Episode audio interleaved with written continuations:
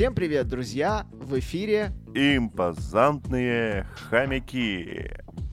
первый выпуск в 2024 году нашего ультра э, эмоционального подкаста «Импозантные хомяки». Здесь, как всегда, с вами Антон, Всем привет! Егор и Ёж. Э, Всем добрый вечер на день э, или вот тот самый участок времени, в У котором нас вы всегда это добрый слушаете. вечер. Добрый вечер. А, если поняли отсылку, ставьте лайк, звездочку 5 с плюсом, то, что вы можете ставить в своем приложении, где вы нас слушаете, и заходите к нам в канал в Телеграме, чтобы не пропустить новые выпуски. А, хотите, я внесу немножко драмы, ребят? Давай. Давай. Я очень дико извиняюсь, но я забыл включить запись. Я забыл, как работает запись подкастов, просто простите. Э, Что? Увольнение из подкаста в первой же серии. Господи боже. Пишите в комментариях, что нам сделать с Егором за эту оплошность. Вот просто новогодние праздники, они расслабили, они расслабили всех. Не особо Егор. умели, еще и забыли. Нормально. Я забыл, как говорить, доктор Таракан, я забыл, как дышать. Как прошли ваши новогодние праздники? Давайте э, вспомним э, эти, если вы можете вспомнить эти дикие две недели. Что смотрели, во что играли, что понравилось. Кажется, сегодня поговорим про это. Э, Поэтому, ну что, устраивайтесь поудобнее, дорогие слушатели. Мы начинаем. Погнали!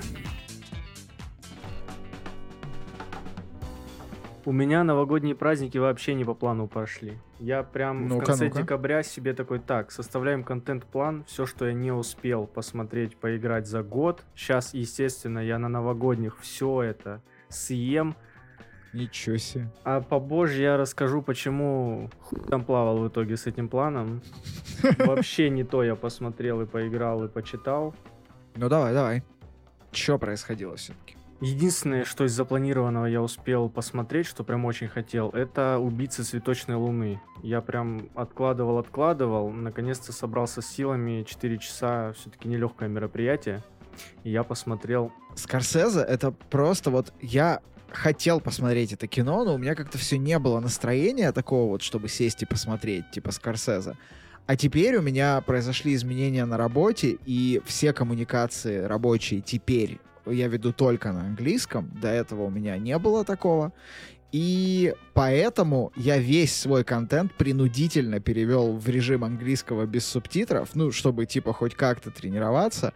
Еще интенсивнее занимаюсь английским. И теперь я вообще обхожу Скорсезе за, типа, за километр, потому что 4 часа диалоговой драмы в моем случае с моим, дай бог, upper intermediate, там, чуваки, э, сори, встретимся через два года и два левела, типа. Зато потом сразу на рабочий мид приходишь и с ирландским акцентом начинаешь раскидывать за бизнес. Ой, mate, Да-да-да. what is bloody hell fucking shit? Да, а вы никто, да, не посмотрел «Убийц цветочной луны»? Нет, Ну, но я щас- очень собираюсь это сделать в Сейчас я вам время. буду накидывать. Давай. У меня Спойлеров. со Скорсезе всегда было максимально гладко. Я обожаю практически все, к чему он притрагивается. Кроме того, что на ирландце я уже споткнулся. Вот с ирландцем, наверное, был первый фильм Скорсезе, когда я прям забуксовал, я его смотрел На нем все спотыкаются. знаешь, с ним была проблема, как будто даже я не могу его посмотреть в один присест не потому, что он длинный слишком, а потому что я никак не могу вот нырнуть туда вовнутрь. Я пытаюсь, пытаюсь, но он как будто максимально не для меня был сделан. И проблема была даже не в хронометраже. Я его посмотрел в итоге раза с четвертого и поставил галочку, пошел дальше. Меня очень сильно напрягают компьютерные Роберт Де Ниро и, по-моему, Джо Пеши там, по-моему, еще был компьютерный, который, типа, искусственно омоложен. Не так, как Харрисон Форд в последнем Да. Индиана Джонса. Ну- Как-то очень крипово. Сразу э, забегая вперед, с убийцами цветочной луны не так э, тяжело, не такой тяжелый случай. Все было гораздо проще и приятнее, но не без нюансов. Э, Если говорить о хорошем, э, я был в абсолютном восторге от Ди Каприо. Наверное, уже все об этом сказали, написали 10 раз. Хотя сегодня опубликовали номинантов на Оскар, и его не включили даже в список номинантов, за что я объявляю личную вендетту всей киноакадемии, потому что это преступление. Слушай, ну Ди Каприо... не любят просто. Ди Каприо сколько лет Оскар не давали, и в конце концов дали. Мне кажется, все, он после этого такой, больше я на Оскары не хожу, вдруг отберут. Да, ну, типа, Теперь на всякий случай даже не входим в здание. да, да. Я смотрел с Ди Каприо, ну, наверное, процентов 90 его фильмографии, э, но с какого-то возраста, с вот с середины нулевых, э, несмотря на то, что у него были и супер роскошные роли, и какие-то проходные, э, для меня лично он э, редко выходил, знаете, вот за свои собственные рамки. Ты всегда смотришь Ди Каприо, у тебя есть какие-то ожидания от него, ты в целом всегда получаешь то, что ожидаешь от него. Бы шикарный актер, но в целом ты такой, да, окей, это Ди Каприо, это персонаж Ди Каприо. Э, За долгие, за долгие годы э, его герои в «Убийцах цветочной луны» это что-то абсолютно сбоку от того, что он обычно играет. Я... Ну, у тебя какие эмоции вызвал этот герой? Почему э, вот так он тебя поразил?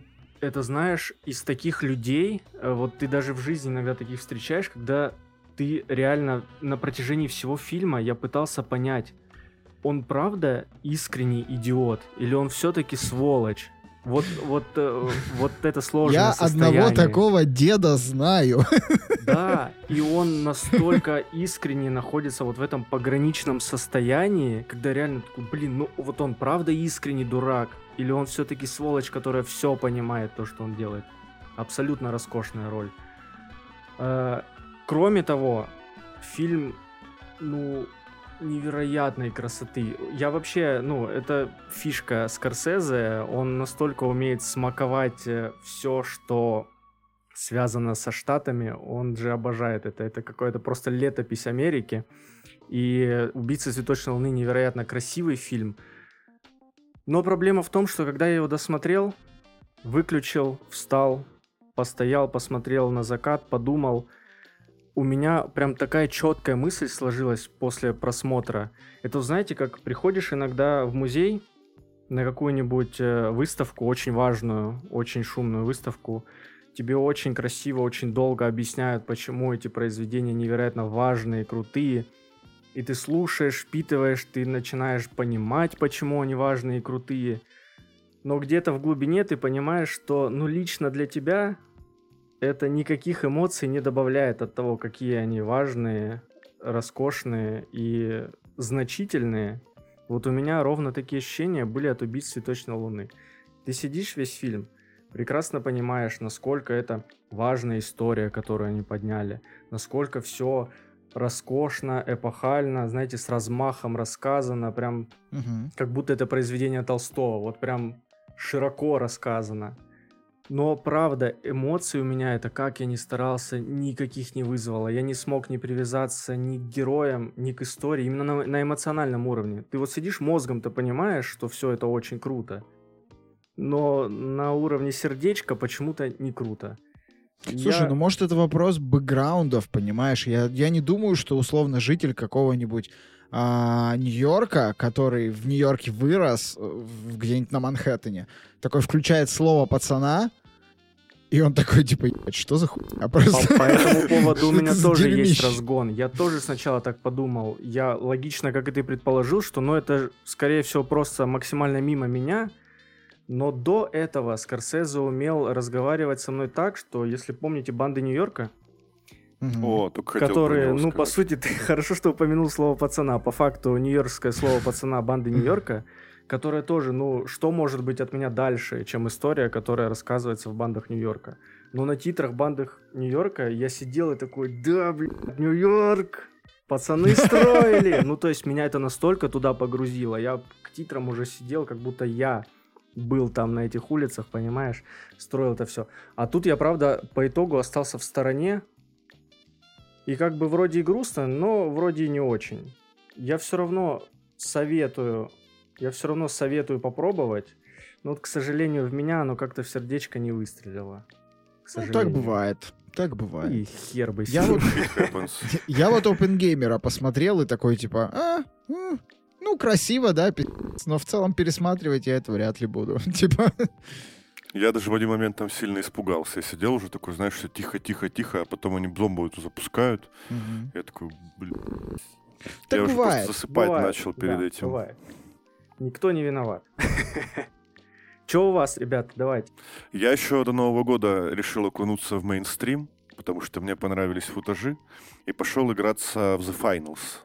так, О, что это? Слышали? Актуалочка, The Finals? тренды. Вы- да, Поехали. актуалочка, тренды. Я вообще не The шарю. Finals это чё сессионный шутер, если я правильно понимаю, что такое сессионный шутер. Колда, в котором- окей. Нет, колдан не совсем сессионный. Я вот не уверен, кстати. Она считается сессионной? Ну, Что такое сессионный шутер? Я не знаю. Подожди, я пришел выпендриваться словами какими-то умными. Я тут не шарю за матчасть. Так, ты у нас из геймдева. Давай-ка поясняй, значит, по понятиям. Сессионный это как? Это за улицу или это за мусоров? Вот теперь я окончательно сломался, потому что слово пацана я тоже не смотрел. А, ну, в общем, о чем? В чем суть? Э, Самый интересный режим The Finals, который лично мне доставлял больше всего, это когда вы собираетесь кучкой из трех пацанов. Там причем есть разные пацаны. Есть пацан побольше, есть пацан поменьше, есть пацан что-то среднее. Погоди, Не это, обязательно это пацан, оффлайн? Ну, в смысле, Нет, это... это онлайн игра, где ты Окей. в команде с кем-то, и случайными пац- ребятками или с э, твоими друзьяшками, подружками. В общем, да. Есть три билда, типа легкая девочка-мальчик, тяжелая девочка-мальчик и средняя девочка-мальчик. Мгм. У них там всех разные билки, там тяжелые ребята могут просто разбегу стену ломать, там у них есть кстати, РПГ на плече, они там разваливают просто все на карте, что можно развалить. Мгм. Но остальные помогают. Но суть в чем? Ты должен утащить денег больше, чем остальные. По-моему, для победы достаточно 20 тысяч утащить. А, но фишка в том, что недостаточно схватить сейф. Его нужно еще обналичить. И пока ты обналичиваешь, со всех Через сторон на тебя бег- бегут команды. Да, да. Бежишь там, бегут- значит, в офис Сакартвелла банк. Такой, Да-да-да, Можно мне золотую корону? свой перевод короной, да. Да. Они такие, не работает сегодня. голодные мигранты нападают и пытаются отобрать. А, короче, другие команды там тоже из трех человек пытаются перехватить этот сейф. И интереса доставляет то, что сломать можно все, вообще практически все. То есть у тебя стоит сейф в лифте, а этот лифт, типа, шахту, в которую нет, могут развалить. Типа, этот сейф там выпадет, пол А, сломать под ним. То есть там типа Типа, полная разрушаемость, условно. Да, там не разрушается только, ну, вот прям основа основ, по которой ты бегаешь. Типа асфальт, грубо говоря. А все здания, вот все, что ты видишь, все можно снести. Мы как-то забрались на здоровенный э, кран и решили, что будем здесь сидеть, потому что мы уже один кейс обналичили. И то есть, если они не смогут обналичить еще, то мы как бы победим. Мы залезли, в общем, в этот кран, такой башенный, здоровенный кран. Там узкий проход, мы его запенили пенными гранатами, и всех, кто пытался подняться, расстреливали. Мгм. Но в один момент люди перестали подниматься. Мы такие, ну все, сейчас выиграем, там осталось 8 минут. И в этот момент мы понимаем, что кран падает.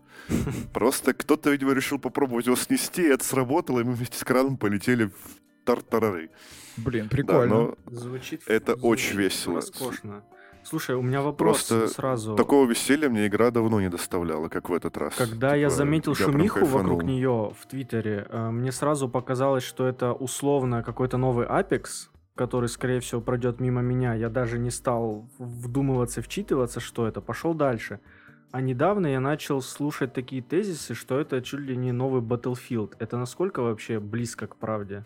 Вообще не близко к реальности. Потому что Battlefield, ну, это про масштабные сражения, когда ты там бежишь, Это и, более говоря, камерно. в Battlefield ты даже не взаимодействуешь с командой, а эта игра, она не про фраги вообще, она про взаимодействие с командой и про воровство денег. То есть ты можешь... А в каком никого не убить, вообще? но- Это условно, ну, типа, модерн Это- перестрелочки? Что это? Короче, это что-то типа там, может, будущее, ближайшее какое-то, где все матчи проходят на VR-аренах. То есть э, ты как бы VR игрок, и ты бегаешь своим аватаром по аренам. То есть ты можешь на кошках летать, там, спрыгивать с большой высоты без урона и все такое. Я там понял. Короче, невидимым. единственная связь с батлой — это разрушаемость. Да, Твиттер и всё. меня но она лучше, очередной она раз. сильно интереснее, чем в Battlefield сделана, потому что разрушаемость в последних Battlefield, она такая чисто условная. А тут просто вот кинул мину кому-нибудь, кинул туда гранату, это все вместе взорвалось, пол дома нету. Так а и слушай, народ только там падает сверху. ти- типа вот эта вся разрушаемость полная, она не превращает э, игру в анал карнавал. Там типа, ну условно вот есть стена, а есть там стена потолще. Они разрушаются с разной интенсивностью, или ты там попадая в дом, сносишь сразу все вообще. Ну, типа, знаешь, Не, не, естественно, нет. Типа там, ну, разрушаемость контролируемая. Она так подкручена, чтобы ты совсем не превратил в месиво игру. Мгм. Ну, как мне так кажется. Потому что все разрушается так, что тебе не становится скучно в это играть. Потому что там стеной придавило твой ящик, ты там под него залез, пытаешься его как-нибудь, не знаю, перехватить, тебя в этот момент кто-нибудь убивает там. Короче, или просто поставили мину на потолок, там, где стоит вот на, пол- на полу стоит твой ящик, этот сейф, касса, которой надо обналичить деньги. Тебе снизу кидают мину, ты сидишь там, обороняешь его, все, под тобой взрывается, ты вместе с сейфом падаешь вниз, и тебя там нахлобучивает толпа голодных до денег девушек и парней. прикольно. Очень весело. Прям нереально весело. Не знаю, я прям играл и такой, вау, это, это прям игра, в это хочется играть. Самое прикольное, что мне понравилось, что, типа, у меня очень старый комп. Ну, ладно, по меркам современным, типа, там 1660 у него видеокарта, но я вообще не испытал никаких сложностей с игрой, несмотря на то, что это, по-моему, пятый Unreal, типа, которые всех э, ругали за глючность. То есть она настолько вылизанная, что ты прям бежишь такой и кайфуешь. Это уже Блин, пятый Unreal. Как смузи. Это прям, это уже пятая. А там да. стилистика, э, типа, она в реализм больше или наоборот? Ну, реализм, я, да, скорее реализм. Типа там прям арены, как будто города какие-то небольшие. Не, ну я имею в виду, типа, выглядит это как условный Тарков или как условный Fortnite. К чему ближе? Что-то среднее. Типа дома похожи на настоящие дома. И там нет такой, типа, вычурности, как в Fortnite, цветастый, Мгм, все такое. Он такой немножко совсем капельку, может быть, мультяшный, но в основном там, ну, люди похожи на людей, типа, они такие, у них пропорции правильные, там все такое. Ну, кроме хэвиков, у них очень здоровые жопы. Я, кстати, на это- я на. Finals начал обращать внимание, когда я начал замечать, что наш чатик по Fortnite превращается в чатик по Finals. Я такой, так, что-то происходит. А можно ли там покупать скины пилотов Формулы-1, да? Вот именно. Скины Блядь, можно покупать, но пилота скин Формулы-1 на там пока я не нет. зашел и не купил его. Ёб твою налево. Ты можешь после записи зайти и Надо не купить забыть Снейка. теперь. Да. Да, там есть, там даже Battle Pass есть какой-то, типа. Я его даже купил, но ввиду ряда обстоятельств не играл несколько недель, поэтому мне кажется, мой Battle Pass скоро протухнет. Я останусь и без денег, и без Battle Pass. Надо вернуться в игру. А то что-то я прям подзабил. В общем, Ушел если, в Балдуру. если вы долго э, сомневались, играть или нет вам в Finals, а она, кстати, что, она условно бесплатная? Да, бесплатно. И весит Кайф. копейки, какие там, 14 гигабайт, по-моему, что ли? Ну, короче, скачал качайте. за- У Егор меня в Baldur's Gate столько рекомендует. сейвы весит. Не Да, я рекомендую. Я, типа, всем, кто любит такие быстрые игры, прикольные, там, можно за 10 минут один матч сыграть. О, и при этом кайф. получишь море фана просто. Они там еще добавили недавно возможность играть в одного, но мне кажется, это не совсем то, что нужно, потому что для меня эта игра именно про взаимодействие с командой. Типа один ставит турель, который лечит, третий бьет головы, там, что-нибудь такое веселое. Если говорить про минами. веселое и про возможность сыграть быстро, то здесь, наверное, ворвусь я, потому что я для себя открыл, ну как, э, переоткрыл совершенно волшебную штуку. Когда-то, давным-давно, я не знаю, в течение 2023 года, кажется, а может быть и раньше, на какой-то из презентаций игровых я увидел, что вроде бы когда-то выходит совершенно захватившая мой мозг тогда игра и мои эмоции. Игра про попугаев на скейтбордах. О, господи. Ну, то есть, там был ролик такой, где, короче, разные попугаи гоняют на скейтбордах и выполняют трюки. Я такой, «Б***ь, это дерьмо про меня. У меня есть попугай дома, я люблю вообще птичек, и, блин, скейтборды я тоже люблю. Я э, дикий фанат про скейтер серии, и как бы, ну, это, это, это залипалово прям вот про меня. Я Вообще с огромным удовольствием прошел ремастер Тони Хоуков первых и вторых. Уже приметил себе, э, значит, Тони Хоуков всех остальных на эмуляторе. И в детстве, естественно, играл. И в плойку первую, естественно, залипал в первую, второго. В общем, это прям вот такая вот э, в каком-то смысле сессионная забава для меня. Зайти, прокатить карту, типа попробовать достать там какие-нибудь фрагменты слова скейт, а выдумать, как это все-таки сделать получше и кайфануть от классного саундтрека. Я Так когда вот, в а- чатике увидел, что ты кидаешь скрины с попугаями, я подумал, Ага. что сошел с ума. Я сначала вообще, что происходит? Попугай стоит на скейте, Андрей в восторге. Потому что это, блин, чертов восторг. Короче, что такое Skatebird? Именно так называется этот шедевр, по-моему. Это какая-то абсолютная инди-игра, а, в которой не очень много внимания уделено там вот всяким, значит, мегапикселям, э, супер э, лучам и так далее. Она довольно просто выглядит. Но магия вообще не в этом. Начинается все с того, что вы можете создать себе птицу. А, и там есть не только попугаи, там что-то около 20 видов разных птиц. Ты можешь выбрать птицу, которой ты будешь играть, то есть у тебя кастомизированный персонаж. Ты можешь выбрать ей костюмчик, шляпку, разные аксессуары, там какие-то цепи, короче. А потом ты можешь кастомизировать, естественно, скейт, там колесики, дека, разные рисунки. Плюс по ходу игры ты будешь открывать новые и новые деки, колесики, аксессуары и вот все остальное. Докупить это все нельзя. Это вот только открыть можно. Дальше начинается собственная игра. Я представляю, как эта идея пришла людям в голову. Ой, это вообще, это, это просто, какой-то блин, очень веселый люди. вечер был у людей. Я смотрю сейчас страничку в Стиме, это э, выглядит охуенно, простите Слушай, ну, смотрите, Тони Хоук. Давайте, давайте, Тони Хоук. Ну, я правильно понимаю, что это рубль в рубль про скейтер, но с птичками? А, ну, ну, не про скейтер, а Т- Тони Хоук скорее. машут. Ну, Тони Короче, про как- скейтер. Короче, Сейчас как это работает? названии. См- Да, да. Смотрите, как это работает. А, у вас есть, как в Тони Хоуке, карта. То есть ваш уровень — это вот некая карта, по которой вы можете кататься как угодно. Например, там комната. А, фишка а, Skatebird, во-первых, в том, что у вас нет таймера по карте. То есть в Тони Хоуке у тебя в нач... ну, типа, как только ты запускаешься, у тебя есть таймер на карте. И ты за это время можешь там набить разных активностей на этой карте. Пока у тебя таймер не кончился. Здесь немножко по-другому. Здесь на карте есть точки, где ты условно можешь брать задания, и таймер запускается уже внутри задания. То есть ты катаешься в свободном режиме по карте, подъезжаешь к такой группке птичек, которые дают тебе задание там набрать 150 тысяч очков на камбухах. И у тебя запускается таймер. И ты погнал набирать. Не выполнил, окей, просто написано, что не выполнил, продолжаешь свободное катание. При этом сами карты, это, короче, ну, карты сообразные размеру птичек. То есть начинаешь ты из локации типа комната, значит, большого друга. Так они его называют. То есть человека-хозяина. Ты там катаешься, У тебя вся карта состоит из каких-то книжек, типа ковров, кроватей, тарелок, вот э, рампы типа из журналов. То есть э, там специально построенных как бы вещей нет особо. Ты, э, там просто используются какие-то бытовые предметы Кайф. для того, чтобы из них построить вот эти вот, собственно, препятствия и фигуры, на которых ты можешь выполнять трюки. Сама трюковая система, она очень похожа на Тони Хоука. Там даже клавиши, по-моему, забиндены на геймпаде примерно на то же самое, типа всякие флипы, Олли, там, 360 и так далее.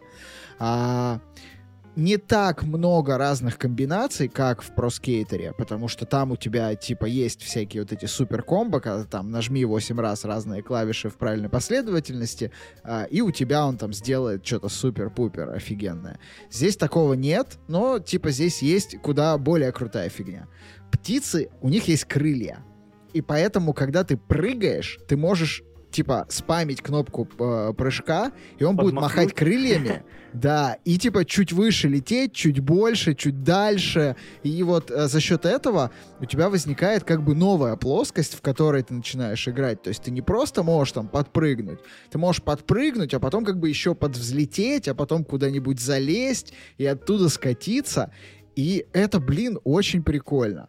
При этом даже если ты упал со скейта, ты можешь нажать кнопку и типа восстановиться, а можешь спамить кнопку э, скрэм, по-моему, она называется, ну типа скрим, э, крика птицы. Птица будет в этот момент истошно орать на каждое нажатие кнопки, но она будет типа кататься, ну то есть без скейта, просто вот так на боку. Она упала, и ты типа этой кнопкой нажимаешь, она орет и просто по карте катается тушкой такой.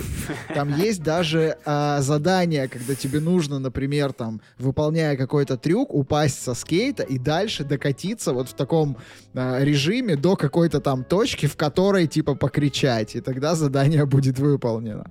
Звучит А, кайфово. Во- Вот это все организовано примерно так. Карт там штук 5, по-моему. Плюс несколько бонусных, потому что вышло DLC. А, вот. Его я тоже всем советую.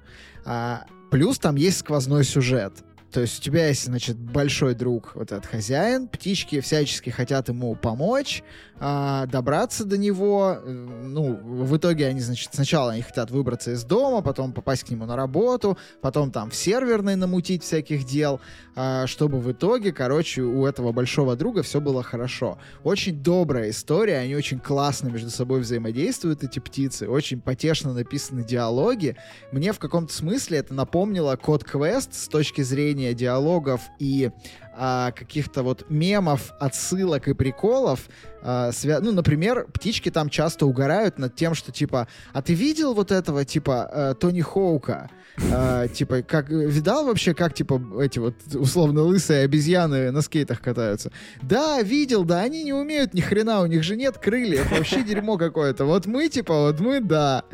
А, Там есть э, персонаж типа э, Тони Ястреб, который, значит, с которым ты в какой-то момент Тонкая взаимодействуешь. отсылка. При Да. этом вокруг него, вокруг, ну, он там буквально Тони Хоук, и вокруг него строится одно из DLC. А, ты попадаешь в специальный парк мечты, который он построил для себя и своих друзей, и выполняешь задания для него. При этом в процессе выполнения заданий он тебе рассказывает свою историю. И насколько я понимаю, это история Тони Хоука, но просто, скажем так, переписанная под вот этот птичий лад. И это очень интересно. Это мне напомнило а, заезды в Forza Horizon 5, когда у тебя есть гонки там, э, связанные с моделью машины, и они тебе рассказывают про эту модель, типа про ее становление. Как вот, например, в Hot Wheels дополнении там была целая серия гонок, где тебе девочка рассказывала, откуда вообще взялись Hot Wheels, что это такое и так далее. Вот здесь примерно такой же вайб. И вот это сочетание типа дикой индюшатины какой-то, очень прикольных, как будто бы откуда-то из а, Army Man с PlayStation карт, когда ты там э, бегаешь типа по огромной комнате маленьким персонажем. И вот эта залипательная механика со скейтом, когда ты просто катаешься, просто кайфуешь, пытаешься добраться до какой-нибудь кнопки, буквы, там, что-нибудь нажать, включить, где-нибудь проехать, кикфлипнуть и там... Э, Это, блин, это захватило меня на, на очень много времени. Я прям прошел ее на деке с кайфом. Для дека вообще идеальная игра. Дек что-то часов 6 или 8 работает э, э, с полной зарядкой, когда ты в нее играешь, потому что она очень мало жрет. И, блин, ну, я прям дико кайфанул, потому что мне не хватает такого. Я собирался вернуться в старые Тони Хоуки, но когда вот столкнулся с этим, а, я вообще офигел. Почему я ее переоткрыл для себя? Потому что когда я вот тогда давным-давно увидел этот анонс, я подумал, блин, надо обязательно ее купить, выглядит охренеть. У меня есть некоторая м, слабость к маленьким животным а, с несвойственными им аксессуарами. Я называю это болезнью хомяка в шляпе. Типа, а, если есть э, какое-то какое животное с каким-то вот странным и нестандартным девайсом, это про меня. Типа, э, лисичка на мопеде. Я такой, где это дерьмо? Я покупаю эту игру. О, Типа, в это я хочу тоже поиграть. да, говорят, на деке сложновато с управлением, но я вот планирую. Там, типа, э, птички на скейтбордах. Твою мать, я создал копию своей Кареллы, ее цвета, Типа, я надел ей на голову вместо шапочки колокольчик, потому что моя домашняя Карелла любит засунуть башку в колокольчик и просто хаотично бить ей направо и налево, чтобы звук раздавался. Не спрашивайте, я не знаю, как это работает, но вот ей нравится, короче, как она с ума еще не сошла. И я надел, значит, ей на голову этот колокольчик, надел прикольный шарфик, выбрал деку и просто всю игру прошел вот таким персонажем, дико кайфанул. А, и что круто, разработчики, они вот, я говорю, они как бы не, ну, не оставляют игроков без продолжений. Типа есть DLC про Тони Хоука, есть скрытые карты, которые открываются позже, про то, как ты попадаешь на улице, на площадку, которая принадлежит другим птицам, и они пытаются на тебя наезжать, а ты им доказываешь, что ты достоин на этой площадке кататься, короче. А, и это очень мило, потому что другие птицы, они тоже с разными аксессуарами и иногда очень странно выглядят. И вообще вот это вот внутреннее общение птиц, э, их знакомство с огромной чайкой, э, охота за совами, короче, чуваки, стоит она каких-то копеек, и именно так я второй раз с ней познакомился. Я просто на распродаже Стима увидел, что эта игра, типа, в топе по скидкам. Я такой, а она уже вышла? И просто, давай, иди сюда. И, типа, дней пять на новогодних я точно в нее залипал. Я залипал не очень долго, каждый день, поэтому так долго. Игру в целом, я думаю, можно пройти часа за 4, ну, типа, она совсем недолгая, очень простая. Тем более, что есть модификаторы сложности. То есть ты можешь, например, отключить таймеры, например, отключить баланс, э, ну, для того, чтобы проще было набить там 150 тысяч очков, да, ты просто, типа, заезжаешь, э, крепишься Прям к этой рампе, и все, и он стоит. Да, там можно выставить для себя супер щадящий режим, чисто просто покайфовать. Или какие-то вот отдельные э, э, челленджи, которые тебе вот, в которые ты уткнулся, ты можешь зайти, включить простой режим, сделать их, выключить простой режим и дальше играть как обычно. В общем, супер, э, типа, ориентированная на игроков в этом смысле штука. Если вам нравятся попугаи, вообще любые птицы, если вам нравятся милые животные, у вас есть синдром хомячка в шляпе, то Skatebird — это прям вот про вас, очень рекомендую. Посмотрите видосики. Там, правда, очень простая графика, не ждите многого. Но процесс дико засасывает. Примерно так же, как когда-то на маленьком, а, значит, я не знаю, 20-дюймовом телевизоре с такой жопкой, ну, который назывался Джин Липу. Я э, залипал в Тони Хоука на PlayStation 1, и мне в целом тоже было плевать на графику и все остальное, потому что было тупо по кайфу. Звучит как будто вещь, сделанная максимально увлеченными людьми. Прям звучит так. И они тебя засосали в свою секту. Кайф. А У ты... этих ребят до этого была игра про пожарного, который бежал и спасал котиков бесконечно. Твою Фик... мать! Она животных... там со скидкой сейчас? Понятно. Она, по-моему, вообще стоит ничего. Сейчас я посмотрю даже. Я забыл, как она называется. А ты, а ты успел угореть в ремейке Тони Хоука, который пару лет назад выходили? Ты у меня спрашиваешь? Ну, все, я понял. Вопрос В смысле? Не, я говорил буквально минут пять назад, что я в него, я его прошел ремейк, вот если пару слов, да, пока Егор там ищет стоимость э, игры, в которую я, видимо, буду играть после Принца, э, ремейк просто бомба. Типа ремейк они мало того, что я сделали... Я сошел от него. Да, они мало того, что классную графику сделали, и теперь, ну, это просто приятно играть на 80-дюймовом телеке, так они еще и сохранили, по-моему, то ли большую, то ли всю, то ли большую часть, то ли всю музыку из это оригинала. Вообще подвиг. Это да, потому что лицензии-то кончились, это надо договора все перезаключать, это ж просто пи***ц, сколько бюрократии, у кого там права на какую песню, у кого что истекло. Я, я думаю, что это в том числе одна из причин, почему до сих пор мы не видим ремейка Need for Speed Underground первого и второго. Потому что если пос- попробовать его выпустить, то придется настолько денег, столько договоров заключить, что как бы проще болт забить. Ну а без треков и а... смысла нету. Факт, факт. И то же самое с Тони Хоуком. Типа, без этих треков смысла нет. Кстати, в Skatebird у тебя по умолчанию играет какая-то очень простая музыка, но ты открываешь разные песни по ходу прохождения, и там я ничего знакомого для себя не услышал, но стилистика, она вот примерно та же самая. Типа сам 41, Папа Роч, mm, такая ну, вот понятно. панкуха нулевых. То есть они явно... Ну, блин, странно было бы думать, что они не вдохновлялись Тони Хоуком. Но если бы я, вот имея какой-то маленький ресурс и не имея возможности сделать условно Тони Хоука, делал бы игру, я бы сделал ее такой, как Skatebird. Кайф. Я, я, короче, куплю. Ты, блин, бесишь иногда своими вкусными рассказами. Егор, что там по цене? Котиков спасать дорого нынче? А, 0,76 доллара. Это грузинский Steam. У, скинь мне ссылку, пожалуйста, в чат. Сейчас я пока говорите мне. Ну, такое мне для друга. Но это какой-то скроллер, типа, знаешь, как, как э, помните, была эта игра всем ненавистная в итоге. А, Про птичку, которая летела. Нет. А, Angry Birds? нет Ой, нет, э, же я называется? понял, я понял, которую выпилили потом. Э, Flappy которую вы- Bird или что-то типа того. Bird. да. Да, да. Вот только про котика и пожары. И пожарного. Ну нормально, отключаешь мозг, типа включаешь подкаст и чисто спинным нажимаешь, вот само то. Игра называется Johnson Fire.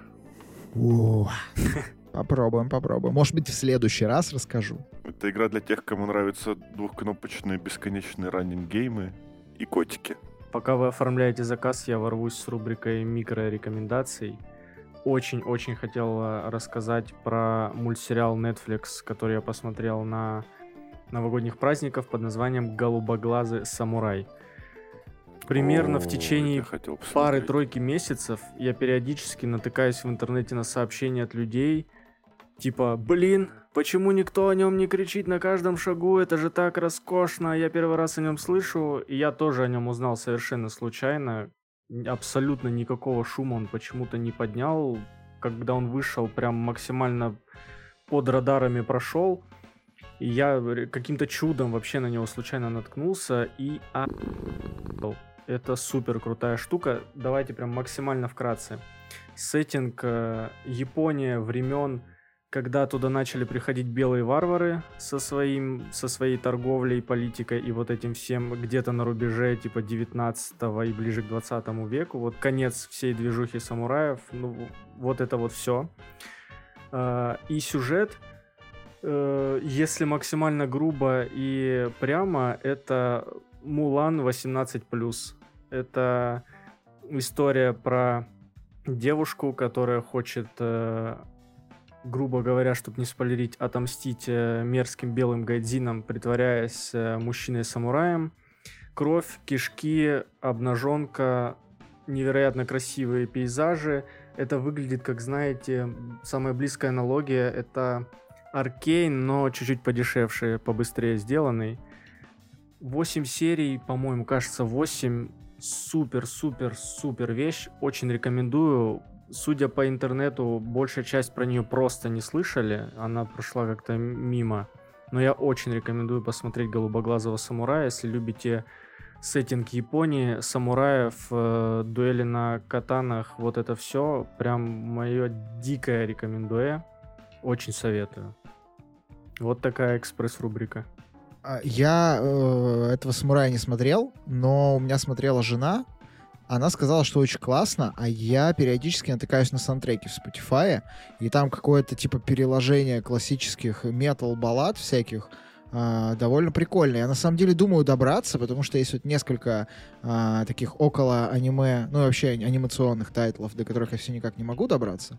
Поэтому «Самурай» достаточно интересная штука. Пока ты говорил, и я совершал некоторые действия в стиме, я заметил, что э, э, вышла, короче, вышла, короче, совершенно великая, как мне кажется, штука, надо попробовать ее.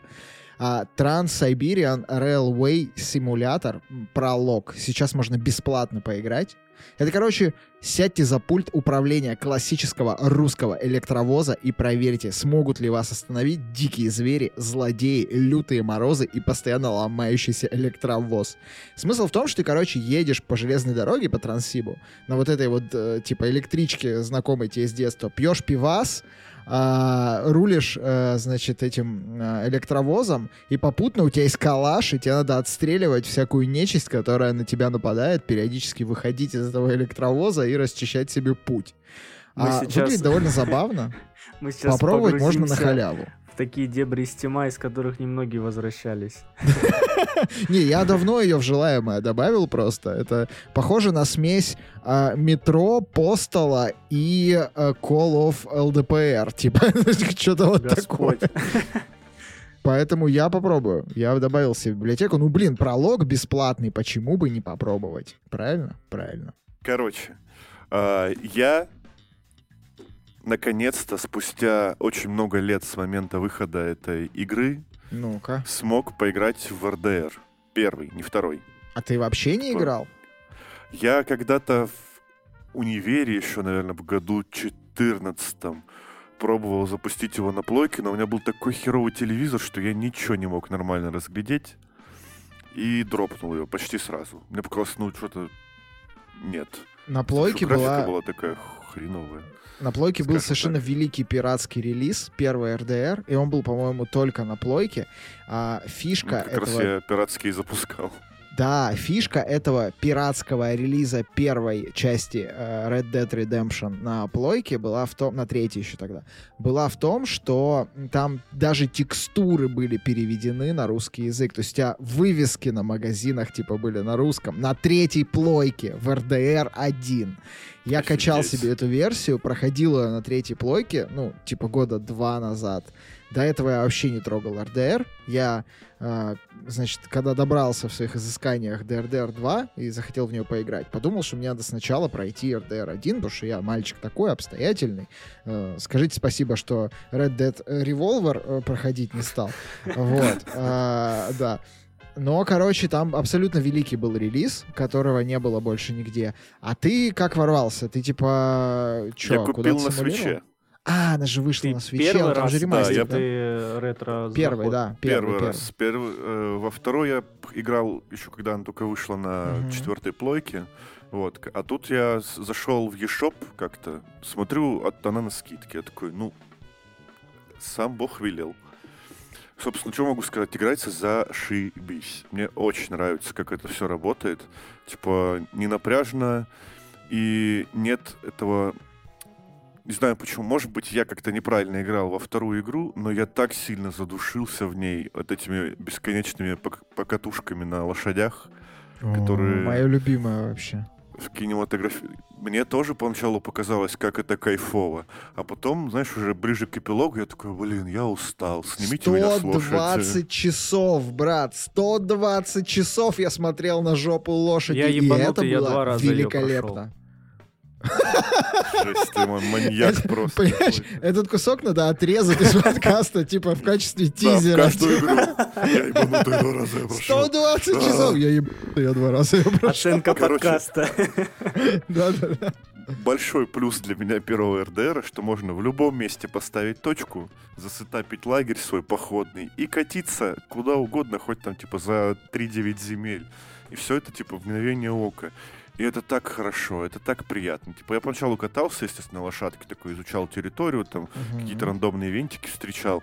А потом, когда ты уже все исследовал, типа, выполнил там все задания для костюмчиков, это уже все не нужно. Типа, уже перебор с покатушками. Ты просто такой прыгаешь себе фаст-тревелом и радуешься.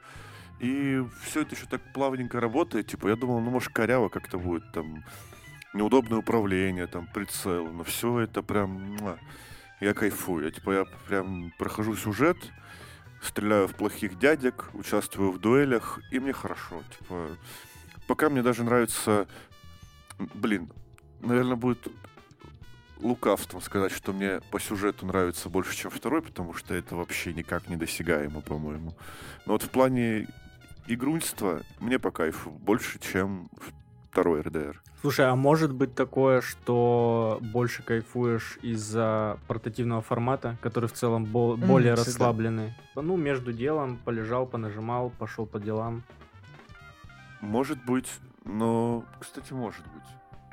Потому что на плойке, блин, не так легко отложить Ну, игру, это ж типа, да, это прям обстоятельный ритуал такой, все, я сажусь играть. Да, но Fast Travel значительно снижает уровень духоты лично для меня. Я когда э, в первый РДР залетел, я так, у меня тогда был период, я купил прошитую третью плойку. Блин, такая была классная консоль. Просто фетка, короче. Согласен. Одна из первых э, ревизий, которая диски нативно от первого и второго PlayStation запускала. Там чип был отдельный.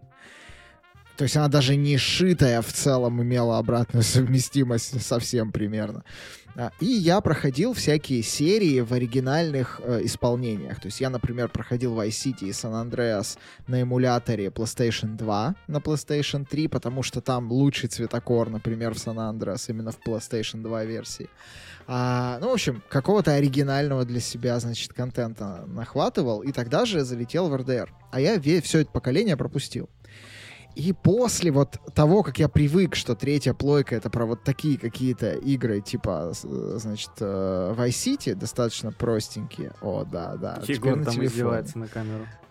По- показывает Это- нам э, хуевую версию, значит, э, на телефоне э, GTA, которую вообще не надо трогать. Это, видимо, этот э, ремастер, да? Это с Netflix, Да, который? это Definitive Edition, да, с Netflix. И как? Ну, чё, бесплатно, почему бы нет? Слушай, да играется нормально, но не очень комфортное управление лично для меня. Типа не получаешь. Я не могу на сенсорных экранах На играть. ПК У меня бестактильная приятнее. отдача прям... DualSense подключается по Bluetooth. Ну, DualShock точно Это же подключался по извращение Bluetooth к телефону. конечно. Почему нет? Нормально. Я, я играл Есть даже в в держалки. Space. Есть даже специальные держалки, чтобы телефон присобачить к геймпаду и играть. Но это извращение, когда у тебя есть Steam Deck, безусловно.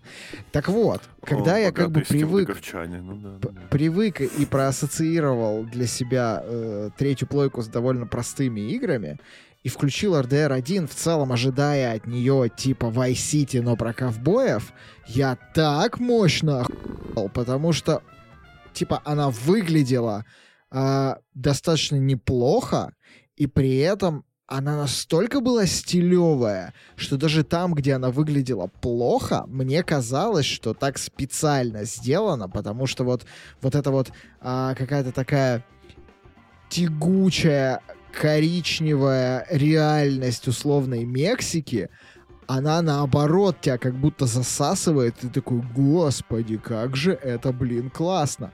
При этом там, а, я не знаю даже про что рассказать. Например, когда сокровище ты ищешь, во второй РДР понятно. Но в первый РДР меня шокировало, когда типа чтобы найти сокровище, надо найти скалу, похожую на рисунок, А, который на ты салфетке. нашел. Да, типа карты на салфетке с какими-то, и это совпадает с реальными ориентирами. И ты такой просто, что так бывает в играх того времени? А, я дико люблю первую РДР. Она для меня очень отдельно идет от второй, потому что это игры для меня супер разные по вайбу. Если типа второй РДР это такой серьезный э, эпос, э, да, я бы даже сказал, про, значит, ковбоев, Дикий Запад, вот это вот изменение в обществе, и такой про реализм, то первый РДР это, это как мультсериал Зорро 90-х годов. Это такое вот Ой, вот такая ты пустыня очень камерная, и Мексика очень камерная. И какое, какая-то неведомая хуйня, которая периодически возникает, типа, вроде бы мужик, вроде бы он какой-то просто странный, но он, по-моему, откапывает трупы и что-то с ними делает. Типа, ты такой, чего, блядь? Вроде же игра была про ковбоев, типа. И э, там есть дополнение даже, собственно, про конец света, зомби и вот это вот все. И мне кажется, это та игра, которой вот это дополнение максимально блин, подходит. Потому что вайб а, такой какой-то немножко загадочности и неведомости для первой РДР это просто, как по мне, вообще супер.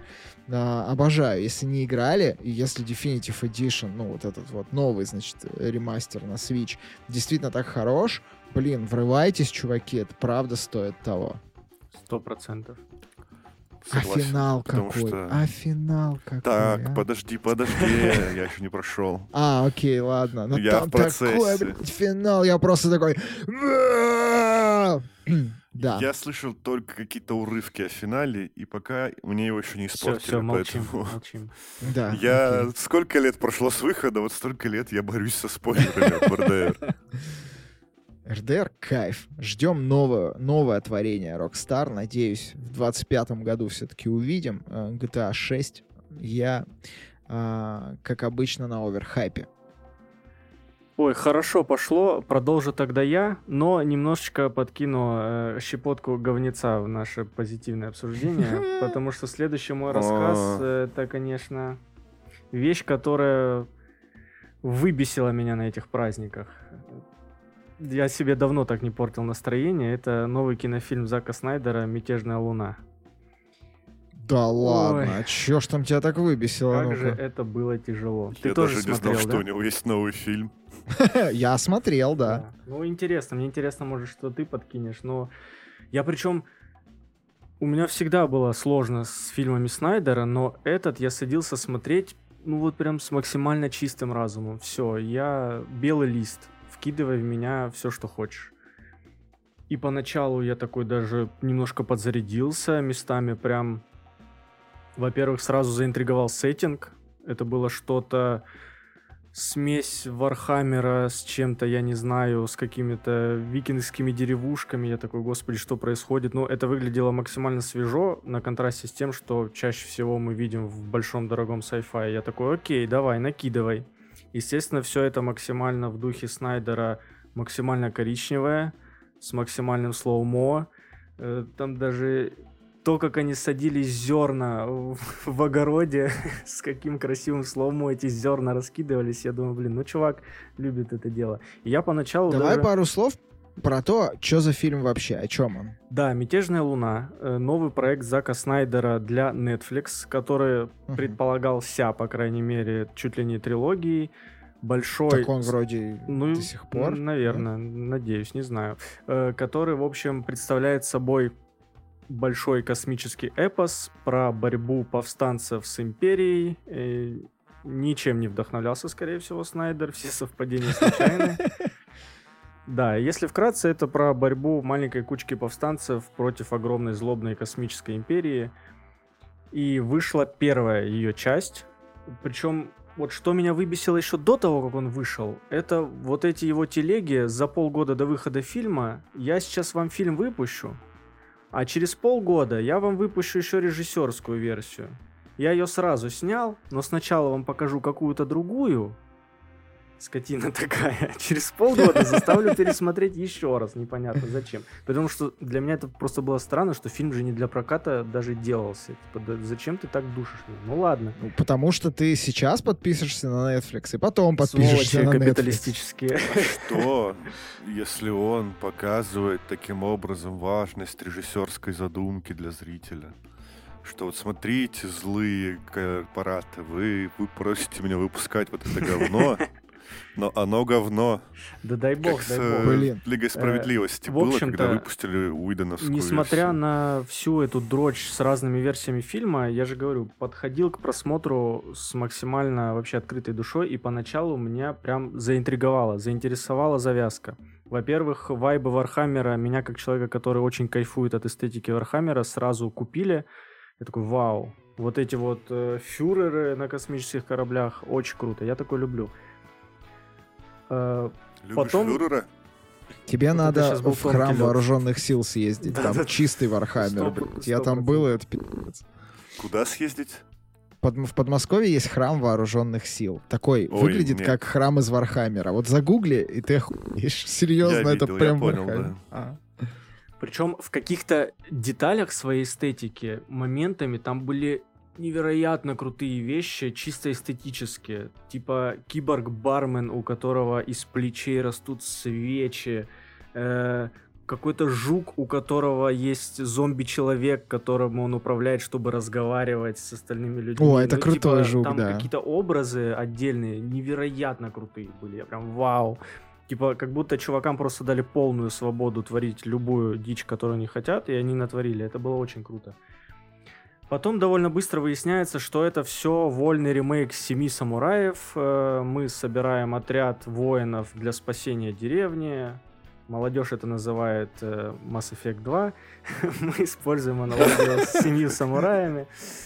Э, И после завязки первое, что начало меня дико душить, это то, что вся эстетика, которую задали в начале, весь этот Вархаммер и вся эта бурная фантазия, она потом как будто для меня в какой-то момент э, потеряла стоп-кран, Потому что на протяжении всего фильма я сижу такой, о, круто, это Вархаммер. Такой, ой, а тут какой-то Джон Картер начался.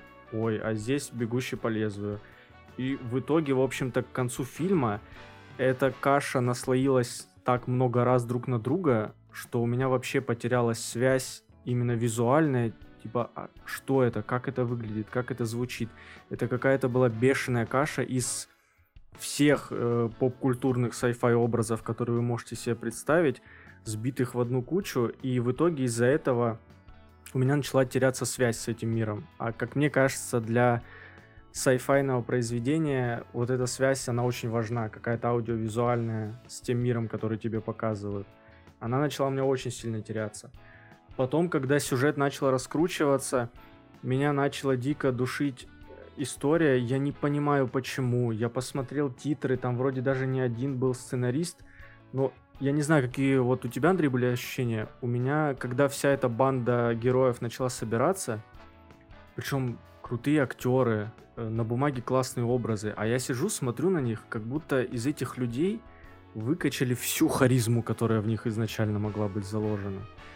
Они вот какие-то максимально, как будто набрали, знаешь, вот они для меня выглядели как, э, не знаю, NPC в Mass Effect, когда ты подходишь где-то в одном из коридоров какого-то подвала, чтобы поговорить с чуваком пару диалогов, и мне почему-то вот такие вайбы были от всех главных героев фильма. Я в итоге сижу, смотрю, когда в очередной раз под красивое слоумо один из главных героев драматично погибает, а я сижу такой, думаю, да вообще плевать на то, что он помирает. Я не понимаю, что это был за чувак, в чем его был прикол, почему я должен за него переживать. И вот так у меня в итоге прошел весь фильм в каком-то бешеном сумбуре, который к концу вот у меня вообще ни во что не сложился.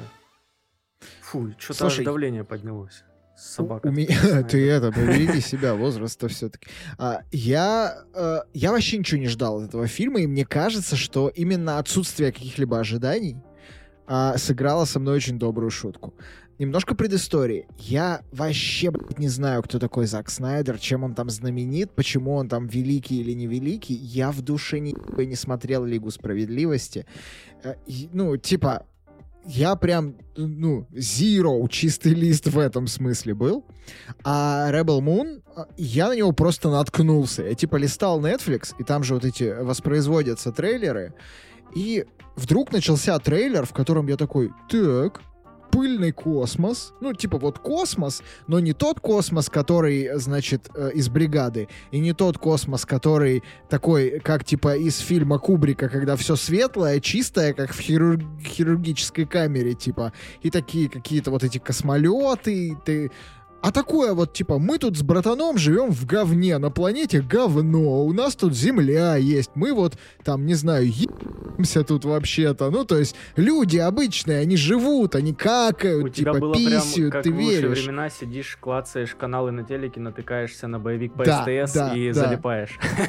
Да, и я, я вот люблю такую эстетику. Эстетику Андора, условно, эстетику фильмов про Хана Соло, эстетику Стражей Галактики. То есть, когда космический корабль — это, сука, инженерное какое-то сооружение, не новый девайс от Apple, который весь такой округлый, белый, без единой дырки, и вот он светится всем корпусом и творит чудеса. А когда это, сука, трактор, от которого отваливаются какие-то микросхемы, его надо паять, ты прям чувствуешь, как он воняет вот этой канифолью. И вот так выглядит Rebel Moon. Я такой, так, такое дерьмище я люблю. Смотрю, там, короче, какие-то повстанцы. Что-то с кем-то должны бороться. Я такой, так. То есть это такие звездные войны без, Без лицензии. лицензии. И при этом без ебаных лазерных мечей, которые уже, ну, просто остопили. И вот этих волшебных чудодейских э, рыцарей, которые просто останавливают пули взглядом. А, а про- просто про простых, типа, абрыганов, которые там с помощью консервного ножа пытаются противостоять империи. Я такой, я такое люблю, потому что Андор мне дико понравился. Андор это примерно та же концепция с точки зрения именно подхода к представлению космоса. Мне начинает казаться после прохождения Болтгана и того, как мне понравился Rebel Moon, что если я когда-нибудь то я типа буду вонзаться в Вархаммер, и он мне зайдет. Потому что мне такая эстетика прям нравится. И я включил Rebel Moon. Я ровно ноль ожиданий у меня было от этого фильма. Я смотрел его в полглаза. Мне было абсолютно похуй, что будет происходить с этими людьми. Ну, кроме нескольких классных сцен. Например, в начале, когда она защищает девушку вот эту, когда на их деревню нападают. Я такой, ну, там парень mm-hmm. молодой, когда вот все только завязывается. Я такой, типа, о, ну, интересно, типа, то есть реально какие-то типа чуваки инопланетные, которые типа на супер дорогой технике приехали в нашу деревню за тем, чтобы отобрать у нас еду. Потому что им, сука, надо что-то жрать. Потому что инопланетная техника, она летает, конечно, но жрать на ней все еще нужно. Да, и типа, и они такие не просто забирают зерно, а они вроде бы как бы договариваются, но при этом начинают типа насиловать, как-то превышать свои полномочия. Я такой, так, а нет ли на их космолете какой-нибудь латинской буквы случайно написанной, потому что очень как-то мне это отозвалось. И ну, меня, типа, затянуло. То есть я в какие-то моменты легко мог отвлечься, там, на Телеграм, не особо одуплял, в чем там большая глобальная история. Но, как бы, в целом, вот эти вот концепции очень странных инопланетян, вот эта вот какая-то пыльность, такая вестерновость даже в каком-то смысле, она прям очень попала в меня. Я дико кайфанул. И поэтому, наверное, если вы подходите к этому фильму как типа Зак Снайдер снял э, новую, начало новой трилогии. Как знаешь, люди идут Дюну смотреть, типа, все знают, что Дюна — это вот Дюна. То есть, ну, это как Властелин колец, это типа краеугольный камень сайфая, который лежал там еще до тех пор, пока ваш отец родился на свет, типа. Это будет вот какое-то вот, вот что-то такое великое. Вот если так не относиться к Снайдеру, а просто типа на вечерок посмотрим, как они хучат друг друга в космосе, но без вот этого пиу-пиу-пиу-пиу, пиу-пиу, а просто вот типа он взял дубину и захуел чувака дубиной натурально. Я такой, вот это, блядь, кино про космос, вот это я понимаю типа, вот за это она мне понравилась, за вот эту атмосферу. Ну, и она очень красиво, блядь, снята. Там такие иногда шоты, что хочешь распечатать, типа, повесить на стену, и там такая главная героиня, что как бы не просто на стену, а на стену туалета в детстве. Oh, а, поэтому, поэтому, блин, не знаю, не знаю. Я, я не могу с тобой согласиться. Я, наверное, посоветую людям попробовать это посмотреть. Видел в интернете, что есть а, очень полярные отзывы, а для меня наличие прям полярных отзывов на что-то, э, это, как правило, э, типа сигнальчик, что это что-то надо обязательно посмотреть или поиграть. Потому что когда все хвалят или все ругают, скорее всего, типа, ну, а это либо хорошо, либо плохо. А когда отзывы э, э, максимально полярные от с говнина до великое абсолютно ну, произведение, скорее всего, мне это понравится.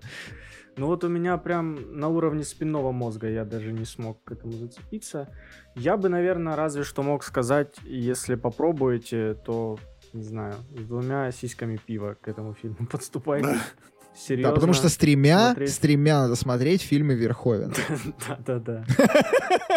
По скриптам, кстати, ненавижу Андор. Комментировать это не буду. Сразу предлагаю на следующую переключаться в комментарии, чуваки, давайте навалим просто. Андо, типа, единственное, что вышло по вселенной Звездные войны за последние 10 лет, ну, помимо, пожалуй, Изгоя один и вот того эпизода Звездных войн, который всем не понравился, а мне понравился, какой там, восьмой, да. который, типа, тоже не, не каноничный. А, вот, ну, в смысле, каноничный. Ну, короче, вы поняли. Да, вот да, тот, восьмой, который всем не нравится. Да. Вот кроме этих трех вещей ничего блядь, хорошего не выходило по вселенной. А тут просто пушка. Типа, ну, давайте, давайте, навалите этому Хороший сериал про ограбление, отвратительный сериал про Звездные войны. Все, последний комментарий был.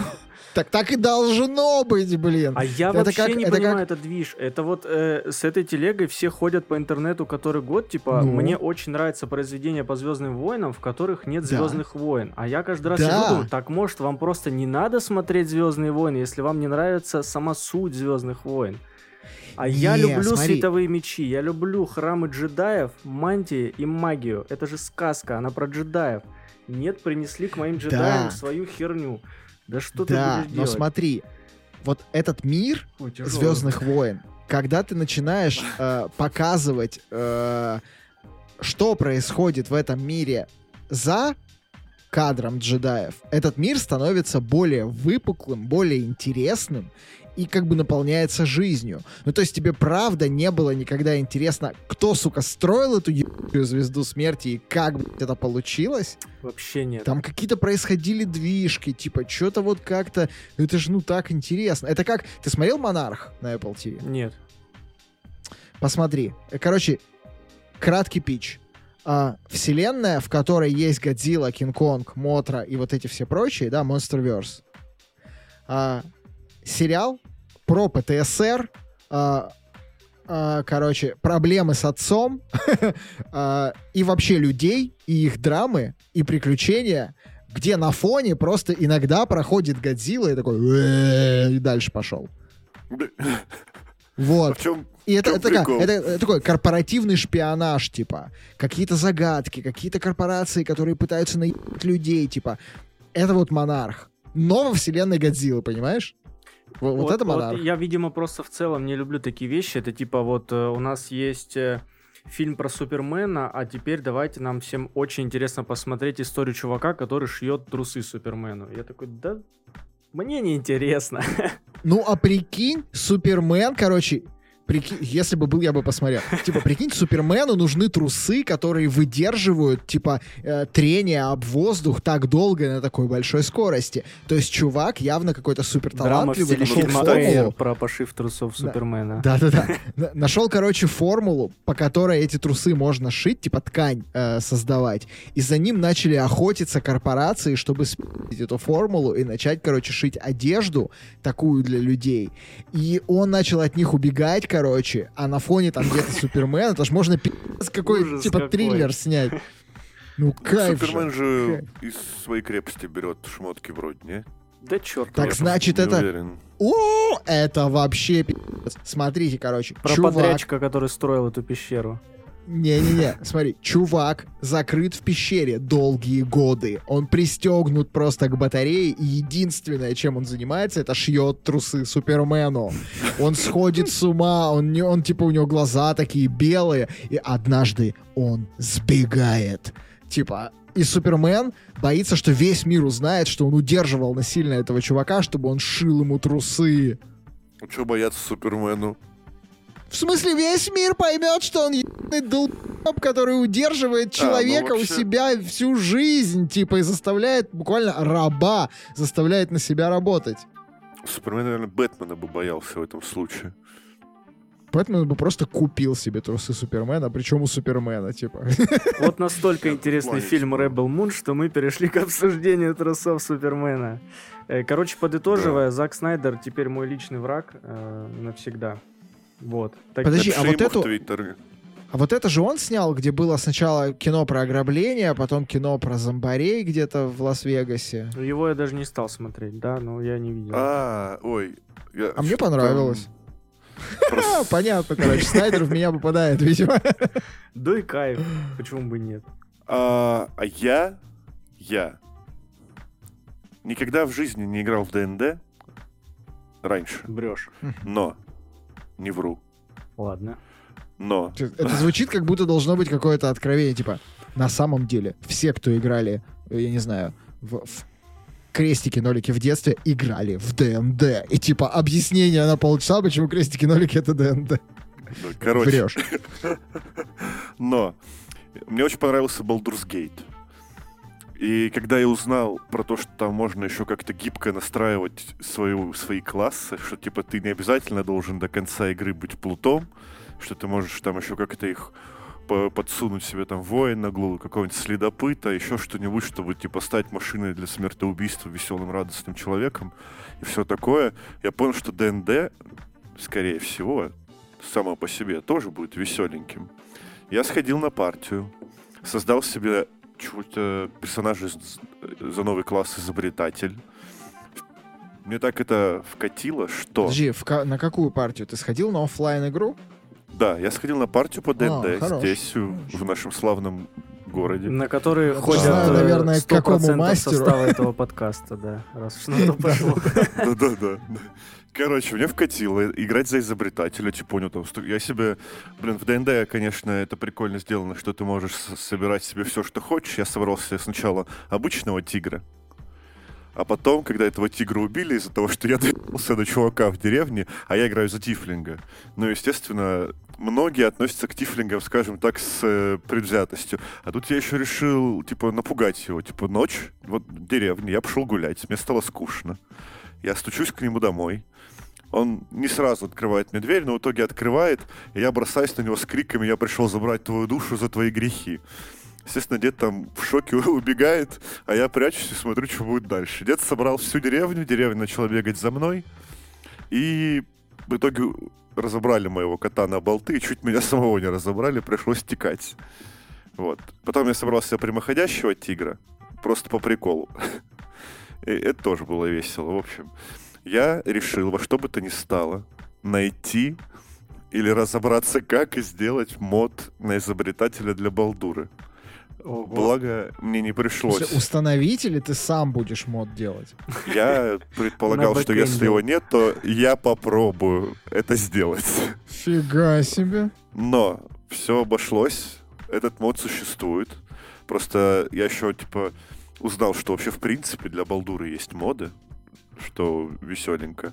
А, нашел этот мод, который прикольно вписан в игру, там только реплик пока нет классовых, а так, типа, все то же самое.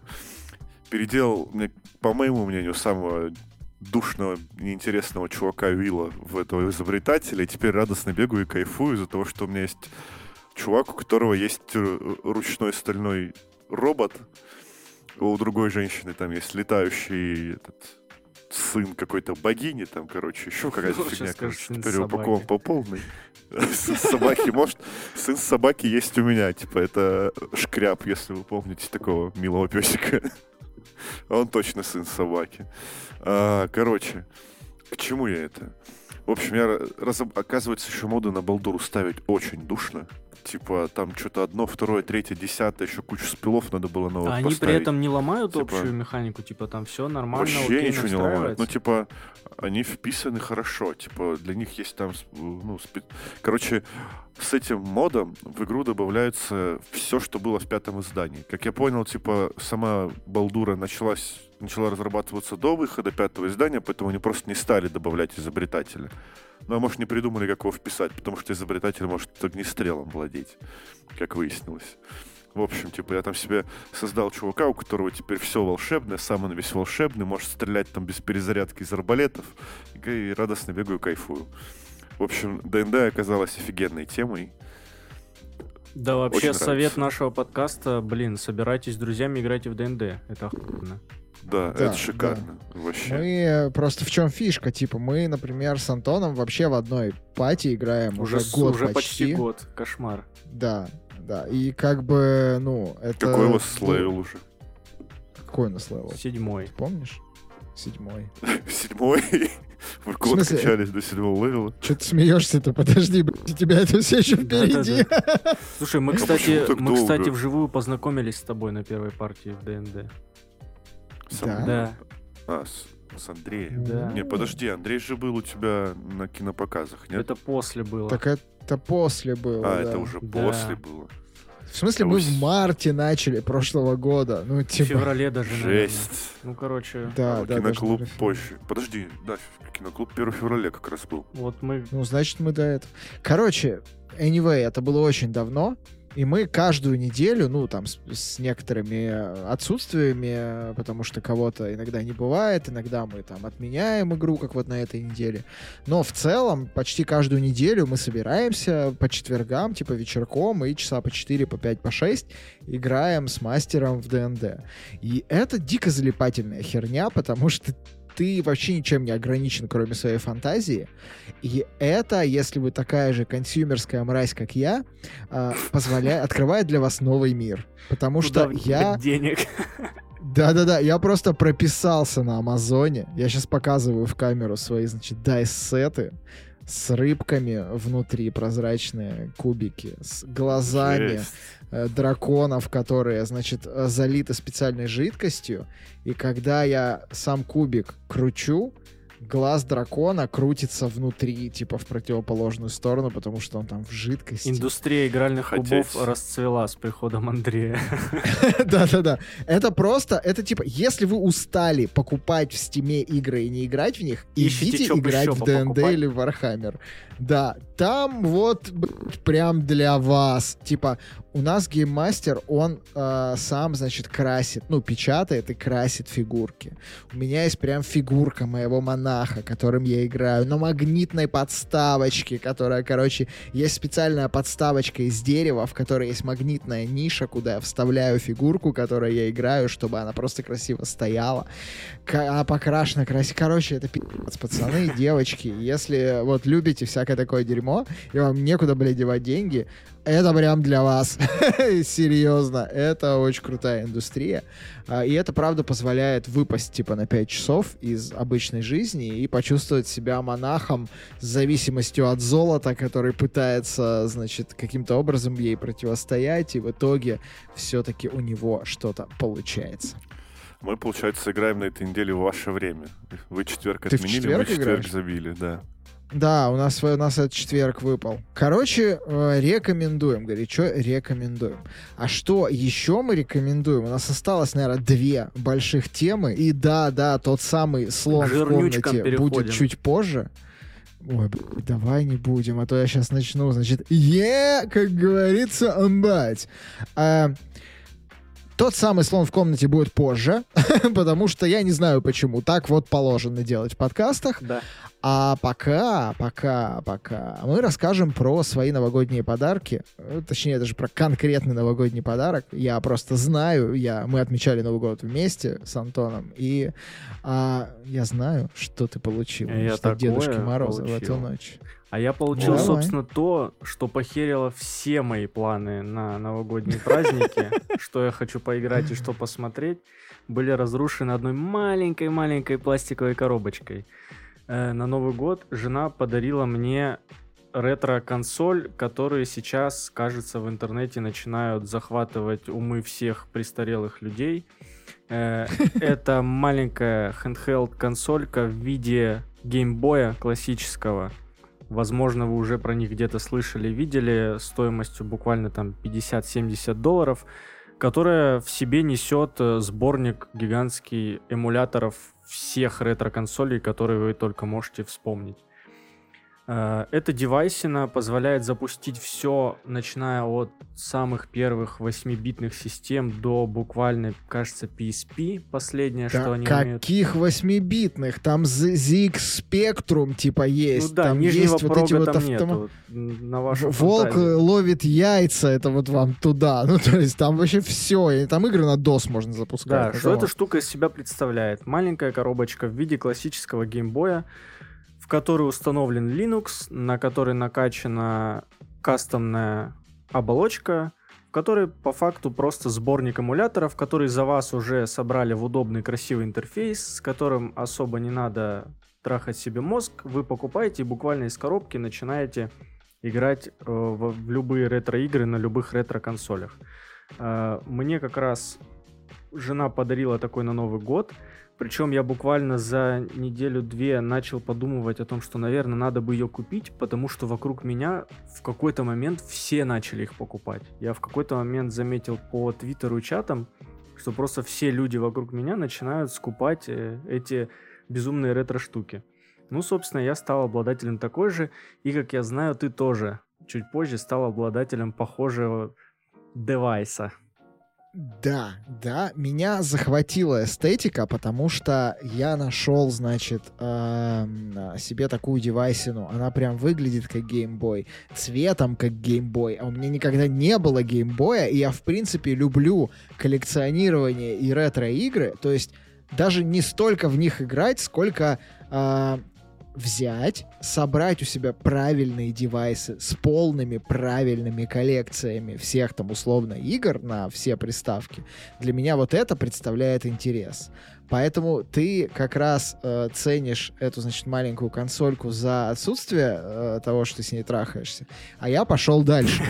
Я нашел специальные, короче, сборки в интернете, где чуваки уже выкладывают русифицированные игры с гайдами, с обложками, с видеопревьюшками, с оформлениями. Все это, короче, с инструкциями, как это инсталлировать внутрь специальных ретро-игровых операционных систем на базе Linux, которые они там изобретают их есть несколько. Их можно ставить на разные устройства. И я где-то неделю трахался с тем, что устанавливал, значит, на свой анберник. У меня анберник RG35XX+. Да, нейминг у этих консолей пи***ц. А, пытался установить, значит, вот эту вот кастомную систему, чтобы там все было красиво, но у меня так ничего не получилось, потому что плюс это очень новая консоль, и пока еще там не все взломали, короче, там какой-то особенный чип. В общем, вот красноглазие она вызывает на ура. А что мне понравилось? Я себе специально взял э, версию без стиков, то есть это как бы натуральный геймбой внешне, только у него есть задние четыре кнопки, ну, типа триггеры и бамперы.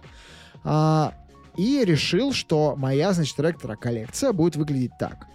Все до э, приставок, на которых уже были стики, то есть вот Game Boy, там вот это вот все, уходит на анберник. Все, что после, уходит на Steam Deck, а все, что PS Vita и PSP, уходит на PS Vita.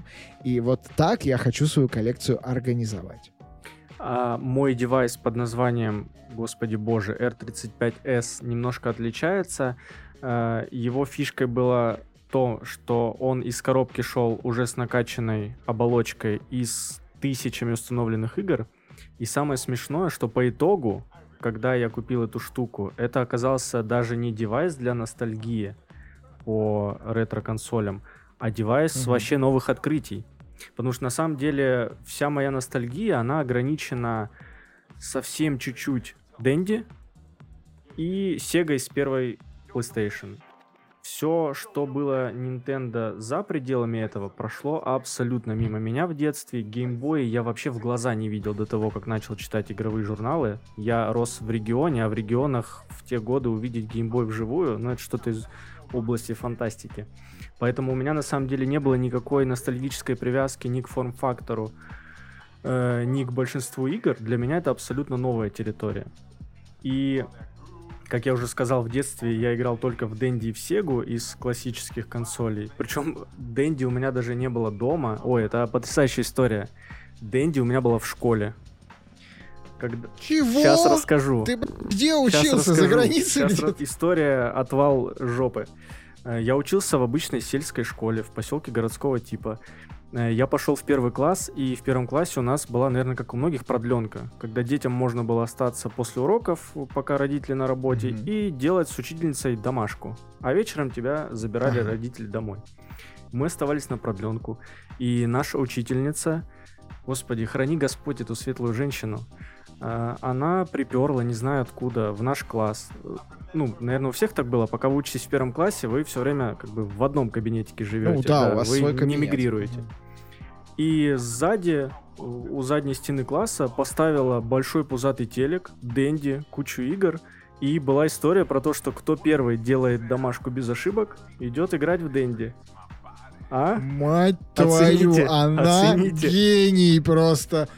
Это учитель года, отвечаю. Я надеюсь, ей дали эту премию, потому что она единственная, кто ее заслуживает. Лучшая женщина, лучшая. Типа, серьезно, да. я бы даже сейчас не отказался после работы на какую-нибудь продленку, типа, чтобы меня покормили и дали поиграть в Дэнди, типа, все. Поэтому, когда я купил эту штуку, Естественно, первым делом я поиграл во все говно, которое любил в детстве с Sega и первой PlayStation. Это был вечер ностальгии, я потряс башкой под знакомую музыку.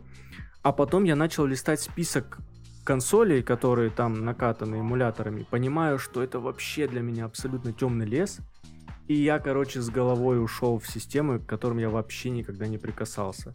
Самая дичь была в том, что там было накачана куча игр для игровых автоматов конца 80-х и Мгм. начала 90-х. А это, естественно, я думаю, мимо всех нас вообще прошло максимально далеко. И я вообще какой-то абсолютно новый мир для себя открыл, что в конце 80-х были игровые автоматы с практически теми же играми, что на домашних системах, но выглядели просто краше в тысячу раз, какие-то ожившие мультфильмы. Если бы, я, если бы у меня тогда такие были, я бы с ума, наверное, сошел. И, в общем, у меня в итоге эта консолька даже не для ретро-услады, а я реально для себя кучу новых штук открыл.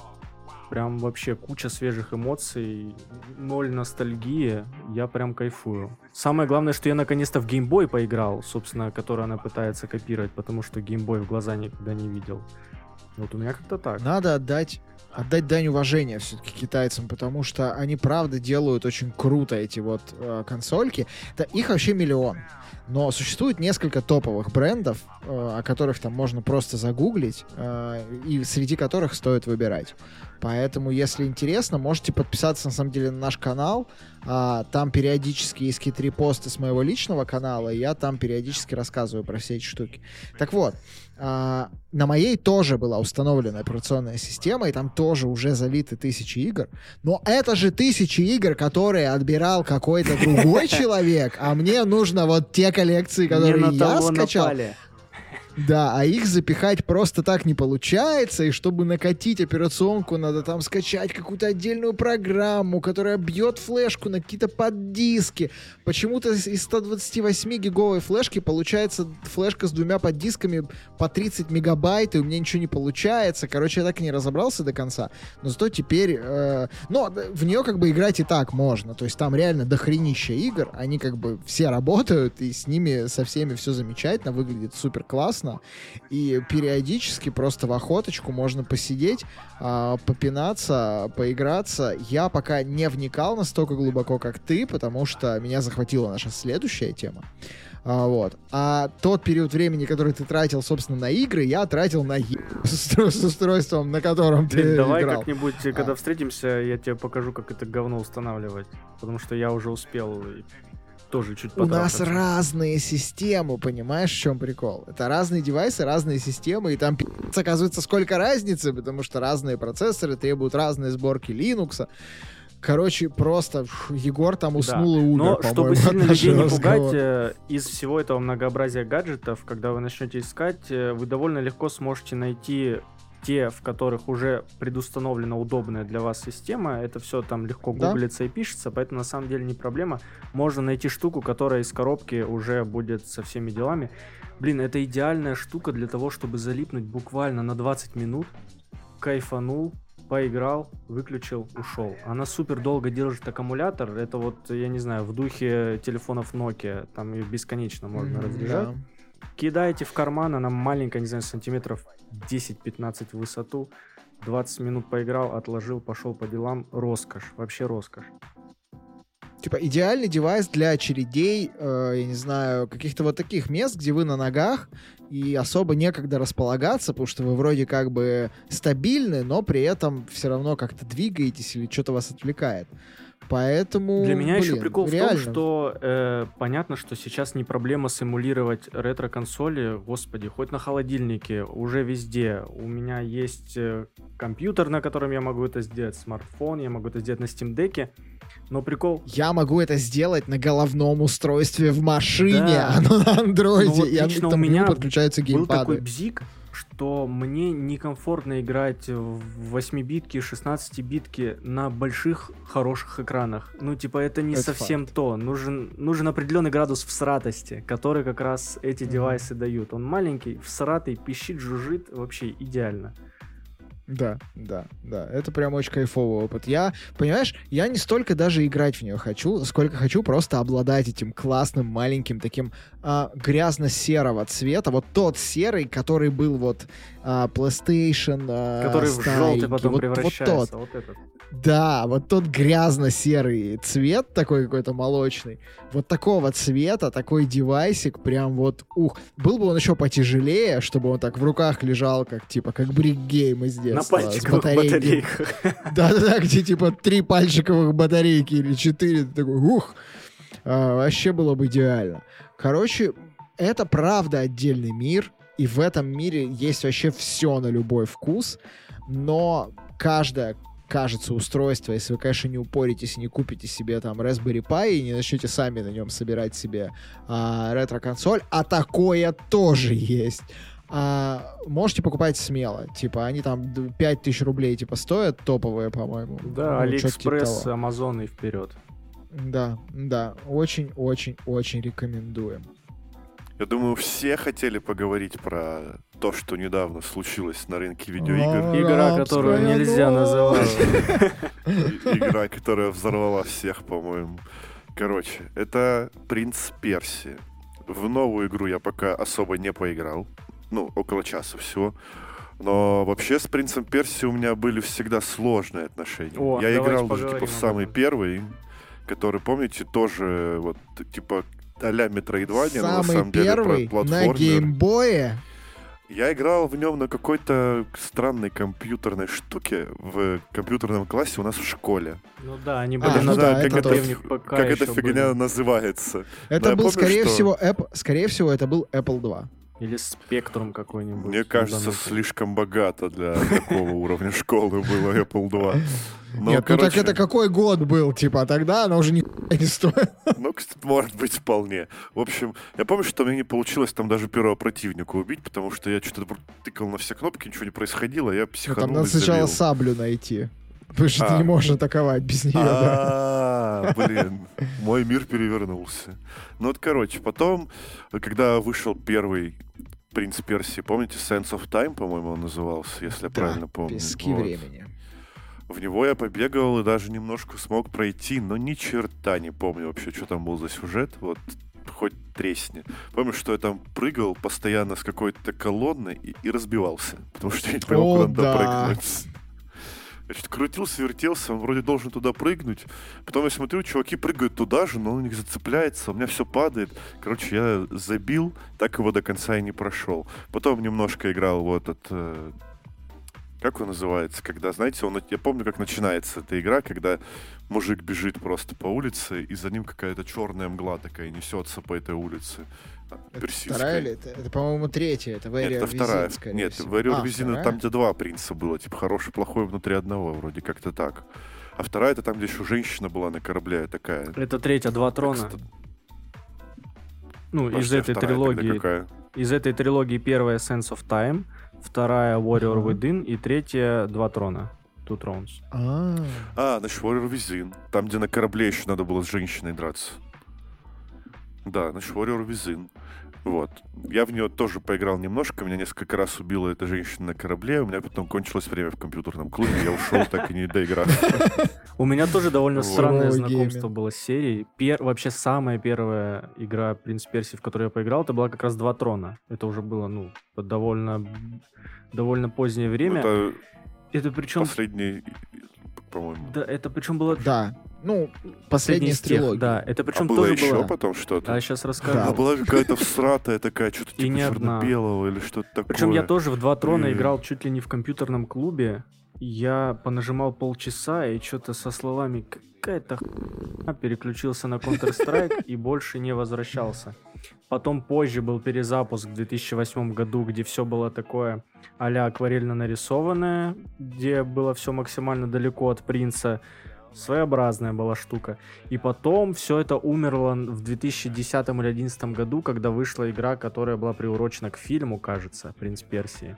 И на этом все погибло. б- был, был же еще и фильм. Да, да, да, да. Ну, он, кстати, не настолько уж прям плох был, но игра по нему Мне была кажется, я его не видел даже. своеобразная. И на этом, Я собственно, вспомнил, что за Поэтому «Принц в Персии». целом у меня вообще все это время, знаете, типа было ноль какого-то ностальгического пиетета к принцу Персии. Вот по большому счету это все прошло мимо меня. В легендарный Sense of Time я поиграл буквально пару лет назад уже на эмуляторе, чисто из краеведческого интереса.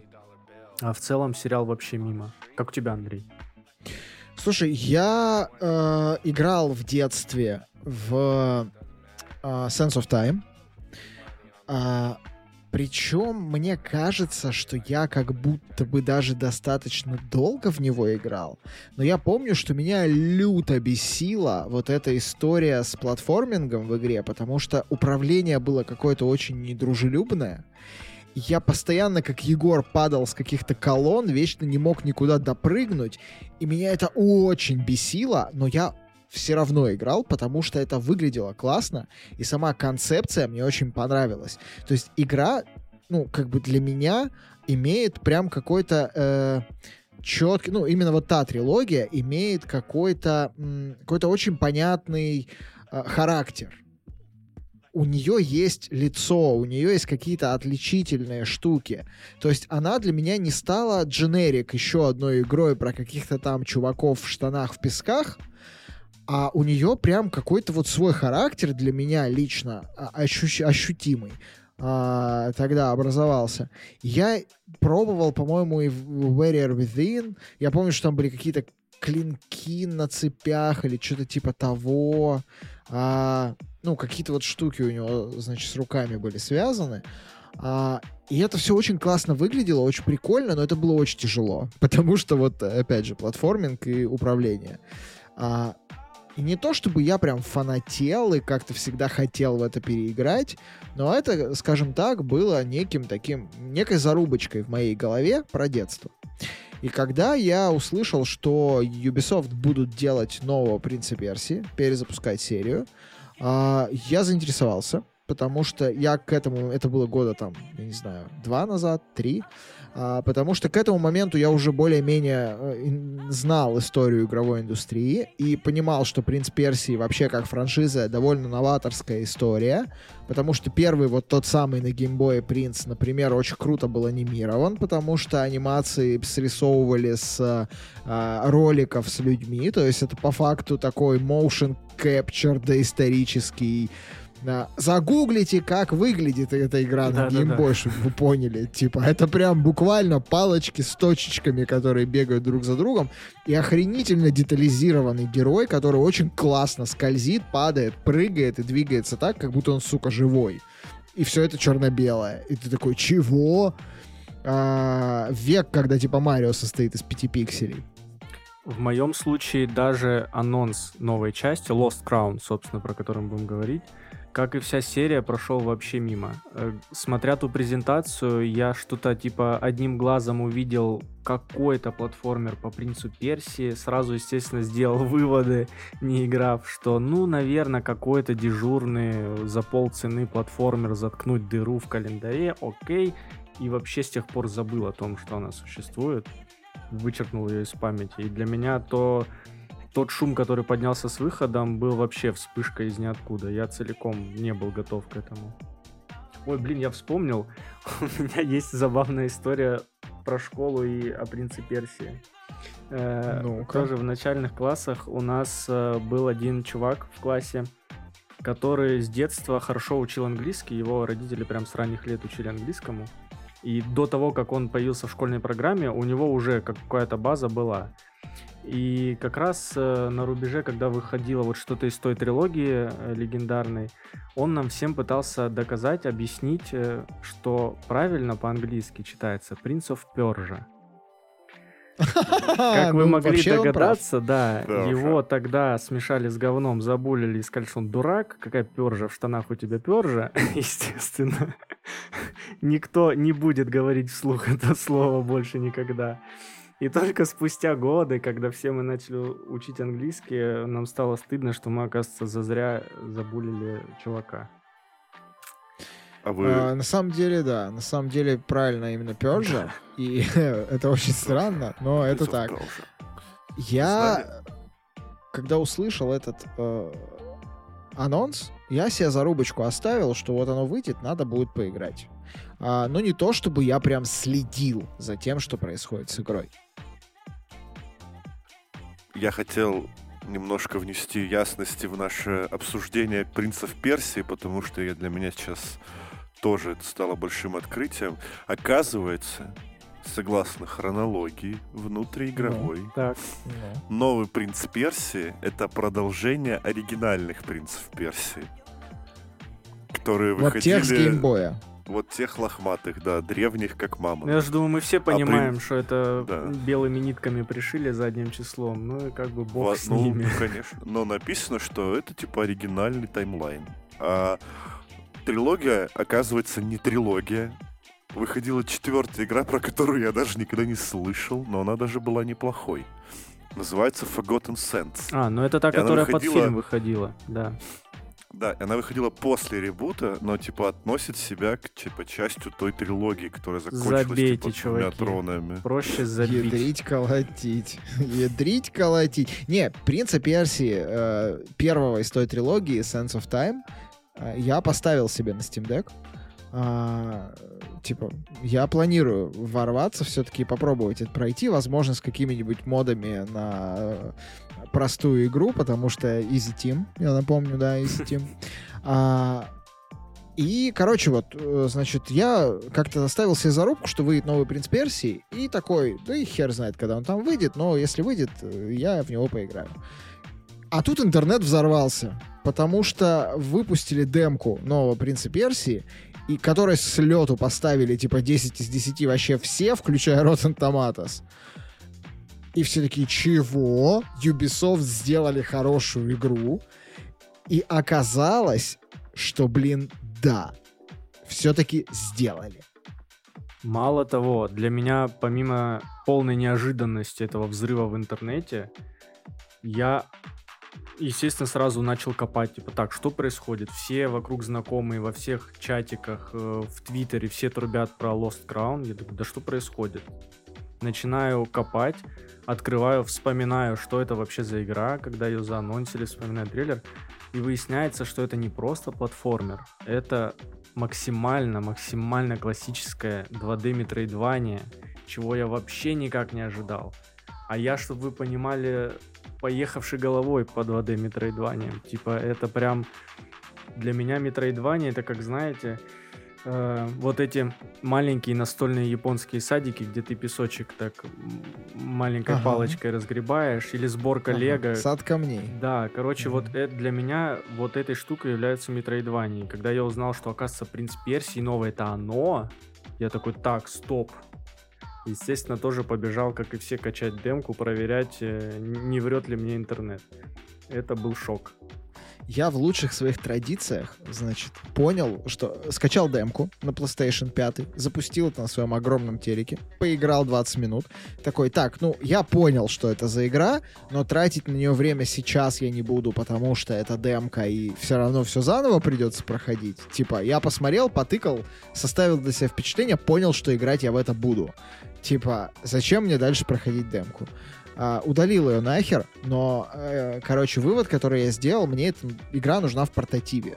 О, потому что все-таки почему-то такой формат мне больше заходит в портативе, чем вот это вот то, о чем вы говорили. Типа, плойка или там Xbox, это надо прям вот, значит, одеться, сесть, вечерний взять ритуал, геймпад, да. обложиться под душ, это типа на 4 часа минимум. Ну, то есть это вот такое. А игра типа Принца Персии, это ты типа какать пошел и вот 20 минут во что-то поиграл. Или там, я не знаю, у тебя э, утром или вечером, вот перед подкастом сейчас у меня было 40 минут свободного времени. Я просто нажал одну кнопку, и все, у меня включился Принц Персии. А, но я не хотел играть в него на свече. Потому что, потому что, блин, я недавно купил новый дек, и я хочу играть на нем. все. Поэтому, поэтому, да, поэтому я выбрал путь э, самурая. Я выбрал ставить эту игру на Steam Deck. В чем проблема? Игра продается через Ubisoft Launcher, ее нет в Steam. А, то есть на Steam Deck просто ее не купишь. Можно купить, собственно, через Ubisoft Launcher и установить через Vine. Это тоже все несложно и делается достаточно легко. Но для этого нужно иметь не российский аккаунт Ubisoft. Его тоже можно создать, и это тоже не очень сложно. И при этом твое, твое устройство должно заходить в интернет из страны, где есть этот аккаунт Ubisoft. Короче, нужен VPN. Но есть путь даже покороче. VPN. Да, да, и даже VPN у меня установлен на э, Steam Deck, потому что я подключаюсь к Xbox Cloud э, и через VPN, потому что он не работает без VPN, могу играть удаленно в Xbox через Steam Deck. А, как и, кстати, в PlayStation Remote. Так что Steam Deck — это величие. А, вот. А, но я подумал, что это как-то очень много за мои собственные деньги. И сделал вывод, что я поднимаю черный флаг, тем более, что это Ubisoft, и тут это вроде как не, не зашквар э, в, в интернете, по крайней мере, так писали. Вот. А я нашел версию для Nintendo Switch, собственно, на одном небезызвестном сайте. А, и хорошенечко так потрахался с эмулятором э, Юзу для Steam Deck. В итоге, благодаря Антону, собственно, у меня все получилось, потому что там надо скачать какие-то прошивки, какие-то ключи, все это куда-то запихать, потом скачать игру. Игру нельзя просто запустить. Ее надо сначала условно разархивировать, но специальной программой, в которую тоже добавить эти ключи. Ключи должны быть свежие, потому что старые ключи оно не жрет, чертовы гурманы, а не программ. Ну, короче, и все это на Steam Deck без клавиатуры и мышки, типа в режиме десктопа, пальцами на сенсорном экране. Я в какой-то момент просто охуел от этого всего. Но в итоге все получилось, игра завелась, работает, ну, не знаю, наверное, не идеально, но мне как бы 60, там, 90 FPS нахер в ней были не нужны, поэтому, ну, пердолит там иногда картинку в роликах, да и хер с ним, я все еще кайфую. Ну, кстати говоря, на Steam Deck она почти всегда выдает 60 FPS, так что живем. Короче, а я... почему я... вы просто не поменяли регион своего аккаунта на Ubisoft? потому что нужен VPN для того, чтобы это сработало. Нельзя в просто В моем поменять случае, регион. так как у меня Не, эмулятор... я просто поменял на Грузию, и все нормально. Где? Ubisoft Connect прям. И Я там бы- можно купить «Принца Персии»? Ща поверим. Погоди. Так. В моем случае Кстати. вообще интересно, я его купил на ПК, но так как у меня эмулятор давно установлен, установить на дек ее мне было проще, украв э, версию для свеча. Не, ну, кстати, я для себя решил, что если мне понравится, а мне уже понравилось, э, я просто, типа, куплю картридж, когда он А, выйдет. ну, потому я что купил ПК-версию, да, играю в эмулятор на свече. Слушайте, это просто, это же, это какое-то, я не знаю, это благословение на меня сошло. Я когда ее первый раз запустил, у меня буквально первая фраза была «Чуи, мы дома!» Это настолько классическое по всем канонам, по всем лекалам Метроидвания, что Да, классичнее можно некуда. купить. То есть, Сколько стоит? 50 евро. Так, ну нет. За 50 евро я хочу картридж. Я хочу его лизать и чувствовать, какой он горький. За 50 Согласен. евро. 50 евро так, что-то дофига. Ладно, э, да. Хотя Антон, нет, продолжай. Самое. подклеим мой рассказ.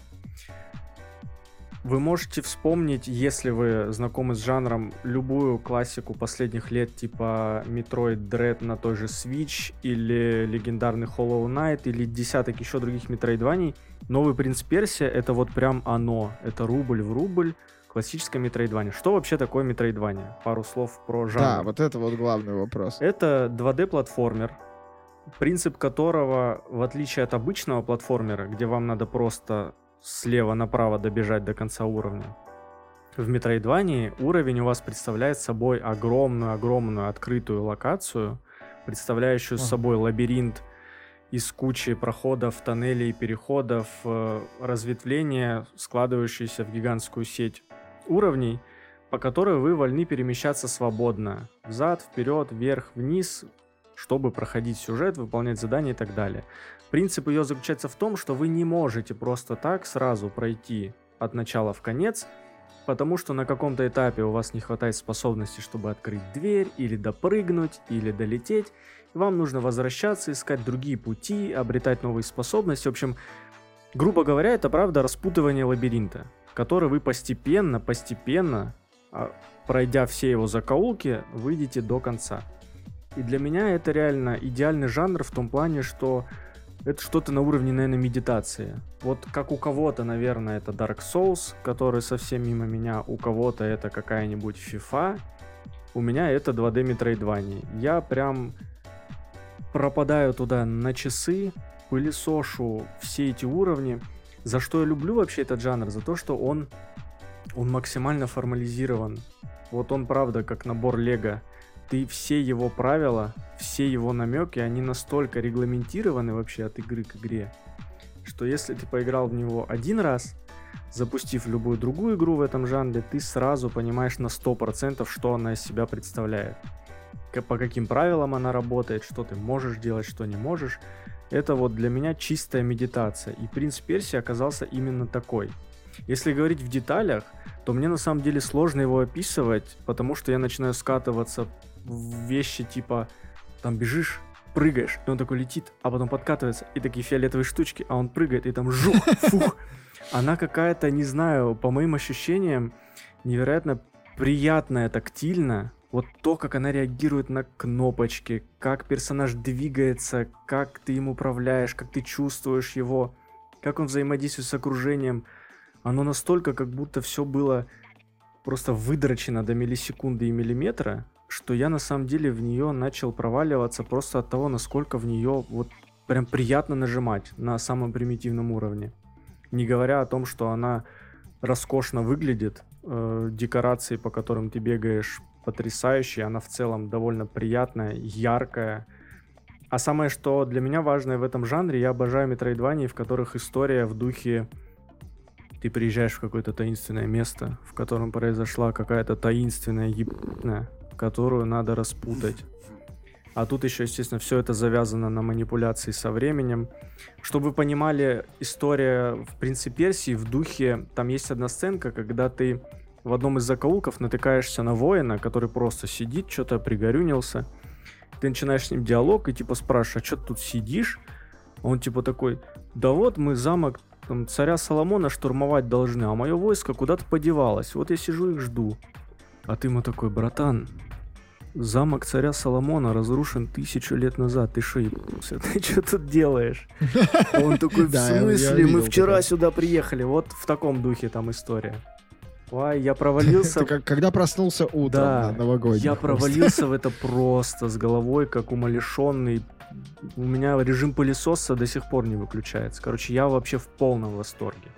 Все, замолкаю. Давайте, накидайте своих впечатлений. А то я долго могу, я час буду рассказывать. Я, короче, вообще не люблю челленджи. Начнем вот с этого. И э, одновременно я очень люблю вот ту тактильность, о которой ты рассказал. Я не знаю, как это выразить иначе, но это правда как будто бы тактильностью игры. И, и дело здесь не в вибрации. А, но для меня «Принц Персии» очень сильно похож на «Хейтс».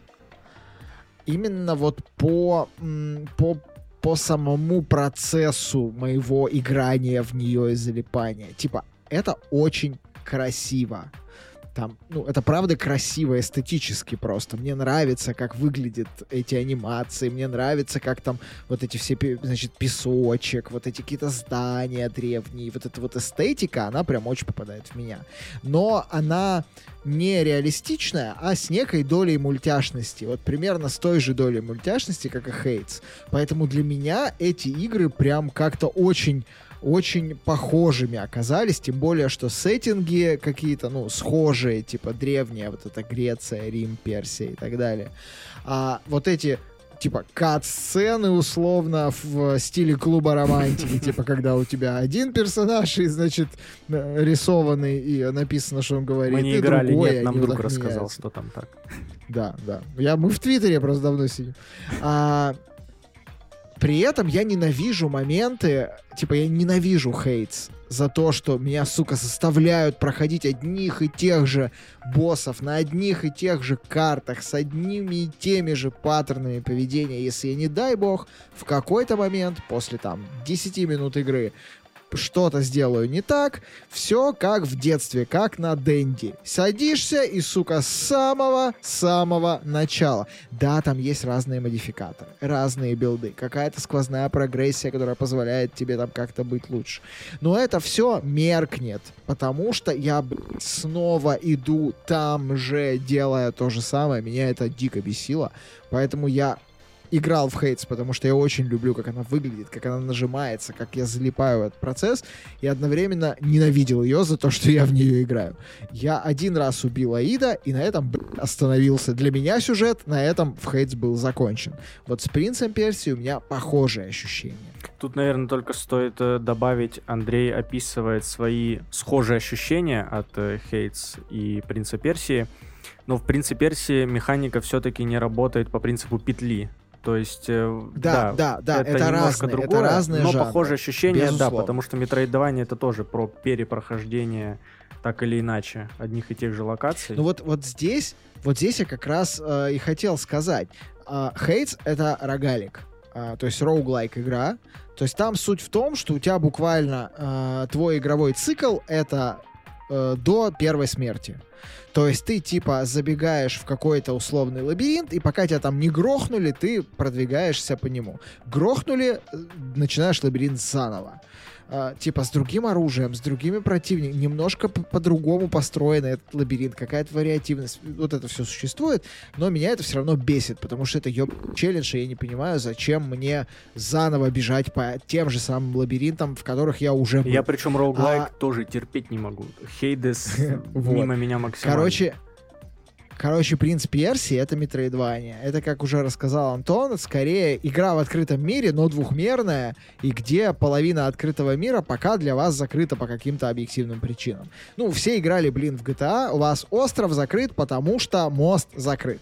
Вот примерно Грубо то же говоря, самое, да. типа, вы не можете запрыгнуть на эту ступ, потому что вы не умеете так высоко прыгать. Ты приходишь и такой, так, Здесь надо как-то иначе туда попасть. Начинаешь пытаться придумать, как туда попасть. Не получается, и ты такой, ну, видимо, пока еще рановато. И в этом смысле «Принц Персии» офигенная точка для вхождения в жанр, как мне кажется, потому что тут есть модификаторы сложности. Вы можете включить отметки на карте, где будет нарисовано можете вы сейчас сюда пройти. Или пока еще нет у вас обилок для того, чтобы сюда пройти. Ну, чтобы, знаешь, не тыкаться в какую-то дверь, не понимая, я не могу пройти из-за обилки, или просто я тупой, и типа не могу догадаться, что надо сделать. Я, кстати, как э, ветеран жанра, могу подтвердить, что принц офигенная, наверное, идеальная точка входа в жанр. Э, не только потому, что, как Андрей упомянул, там очень гибко настраивается сложность, но и в целом в своей базе она более щадящая, чем большинство представителей жанра. То есть, если сравнить с каким-нибудь условным Hollow Knight, моим любимым, там вас будут в три раза сильнее, чем тут. Это правда, ну, если вы не знакомы, отличный вариант попробовать Metroidvania. Вот это мне понравилось сразу. То есть я включил себе все эти улучшалки, чтобы она меня не насиловала, а я просто мог отдохнуть. И это оказалась офигенно классная игра, потому что до того, как я улучшалки включил, меня там то противники убили какие... Ну, типа, знаешь, ты появляешься, на тебя идет какой-нибудь там супер бомж-скелет и ты понимаешь, что его нельзя просто задудосить, типа, кнопкой удара, mm-hmm. тебе надо правильно уклониться, правильно там что-то отбить его удар. Я такой, да пошло ну в пи***. Захожу в настройки, повключал все улучшения, тупо всех режешь направо и налево, кайфово, такой какой-то слэшер получился без бесконечных комбинаций. А, но при этом мне очень нравится она как платформер. То есть О, да. редко выходят классные платформеры, а она, блин, классный платформер. Там, правда, интересно. Длинные какие-то секции а, из акробатических упражнений проделывать. Кайф. Да, там прям, ну, классно. При этом она как-то, видимо, очень правильно нарисована и сконструирована, потому что тебе ой, ну, практически сразу очевидно, что надо делать. Но иногда это сделать просто сложно, и ты как бы выдумываешь. То есть нет такого, что я раз в пять минут сижу и такой... А куда тут вообще идти? Нет, все достаточно понятно, красиво, э, но при этом нет расставленных маркеров, которые бы тебе показывали, что, короче, вот нужно обязательно по этой стене залазить, а не по другой. А, поэтому это как бы, ну, достаточно простая игра, но вы можете сделать ее для себя очень сложной. А можете очень простой. Все зависит от того, чего вы от нее хотите. Единственное, я не очень много прошел, процентов, наверное, 20 сюжета. Единственное, что меня пока дико выбесило в этой игре, тюрьма. А, это... Да, это тюрьма. Это Типа, там есть такой момент, когда да не, он про э, механики да больше там будет. это, это не спойлер. Да, это не спойлер. Но просто есть такой момент, когда вдруг появляется противник, с которым, как я понял, драться не надо, потому что вы его не победите в текущем своем типа воплощений. То есть вам нужно какую-то обилку открыть дальше для того, чтобы с ним драться. И суть этого противника в том, что он хватает вас, очень быстро хватает своей палкой и не убивает, а запихивает в тюрьму. То есть отправляет в другую локацию, из которой нужно выбраться и опять на него напасть. И он опять вас туда отправит, если вы будете неудачником. И я так сделал раз пять. И меня люто заебало выбираться из этой тюрьмы, потому что в первый раз это интересно, во второй раз ты такой, да, смотрю-ка помещение тюрьмы, которое не досмотрел. Третий, четвертый, пятый раз такой, мне опять надо идти через полкарты к нему обратно. Ты уже бежишь, ты уже ни с кем не дерешься, ты тупо убегаешь от всех противников, лишь бы быстрее добежать. Вот это меня выбесило, потому что я не понял, зачем мне вот этот бесконечный трекинг по одному маршруту, который не несет в себе абсолютно никакой информации. Ну, типа, в чем смысл? Это неинтересно просто. Меня такое бесит. Но это хотя бы обосновано в игре. И правда, в первые несколько раз это даже интересно. Э, это вот э, как раз хороший пример, который ты привел, очень ярко характеризующий жанр. Э, это история с боссом, которого нет смысла бить, как э, в случае с тюремщиком. Это как раз хорошо иллюстрирует штуку. Я понимаю даже, почему ты задушился от нее, потому что, насколько я знаю, ты особо в Metroidvania не угорал до этого. Да, да, да. Я просто не в курсе был, да, видимо, что так бывает. Там, возможно, я на эти штуки смотрю по-другому, как раз потому, что пережрал уже этого э, жанр как раз для меня прекрасен тем, что он довольно наглядно и понятными вещами тебе сразу намекает, куда надо, а куда не надо. Это вот э, э, с тюремщиком как раз классная история, что в игре есть набор боссов определенный, да, рано или поздно вы набредаете на очередного босса, которого надо ретраить и побеждать. И проиграв боссу, вы обязательно перезагрузитесь прям на арене заново. Не надо будет к нему опять идти mm-hmm. там и так далее. Да, да, да. Это, это да. очень кайфная э, штука. Если вас убьет вот этот босс-тюремщик, вас откидывает хрен знает куда в, еб... в другую локацию, вам надо выбираться заново. И как бы когда ты долго играешь в Metroidvania, ты такой, я понял, это мне сейчас намекнули, что с ним драться не надо. И когда ты попадаешь второй раз к нему на локацию, ты начинаешь за счет окружения видеть штуки, которые подсказывают, как, например, не встретиться с ним, как его обойти. И проблема в том, да, что да. я, вот не, не имея опыта, да, я даже не понимал, что в принципе в этой игре возможен стелс. Да, да, да, ну, то я есть, понимаю. Типа, это вот как раз... Встретил врага, ебашь. Да, это типа, такая а штука, тут, э... которая немножко повышает порог вхождения в жанр. То есть, как бы, если ты не первый раз входишь в эту хату, грубо говоря, ты прям сразу все эти намеки считываешь, окей, да, видели, понял, пошел. Когда ты играешь первый раз, реально твой опыт из других игр, более привычных, он может, наоборот, больше вредить, потому что ты начинаешь пытаться что-то изобретать, э, не совсем понимая, как работают схематичные механики, и опять же, тут на помощь приходит то, что в ней супер гибкая настройка сложности. Если вы от такого задушитесь, вы так или иначе можете это подтюнить сложностью. Но при этом, если вы кайфуете от жанра, выкручиваете все по классике и реально угораете по трушной метроидвании. Там в настройках сложности есть даже возможность доджить сложные э, секции э, платформинга. Там можно буквально включить а, настройку, да? в которой вы будете создавать особо, портал. Да, круто, круто. Да, ты можешь там включить настройку, в которой ты будешь создавать портал, который подозр... ну, помогает тебе просто типа скипнуть кусок платформинга, который очень сложный. А там есть очень потные места с точки зрения платформинга, где тебе надо прям типа прыгать от одной движущейся стены на другую движущуюся стену, включать в полете какой-нибудь рычаг, который начинает, там, не знаю, наполнять комнату жидкостью, в которую тебе нельзя падать, но при этом возникают островки, на которые тебе надо успевать запрыгивать, Ой, уворачиваясь от каких-нибудь пил. И у меня натурально руки потели, типа, когда я в это играл, я такой просто что? Но это не хардкорно, когда ты выставляешь низкую сложность. То есть там буквально все э, так проис- работает, что ты в последнюю секунду успеваешь заметить, куда тебе и нажать кнопку. И ты люто от этого кайфуешь. Не от того, что ты задрочил этот уровень настолько, как в детстве на Сеге, да, что ты его с закрытыми глазами можешь пройти через там миллиард ретраев, а от того, что ты все-таки успел заметить и все-таки успел среагировать. Она дарит вот Даже эти ощущения суперскилл. детства, когда, знаешь, ты сидишь, э, играешь и начинаешь вместе с персонажем и с геймпадом, как в детстве вот у меня часто было, начинаешь тоже немножко прыгать в ту сторону, в которую надо прыгнуть персонажу.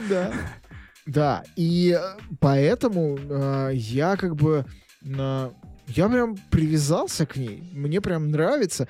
При, при этом там достаточно часто сохранение.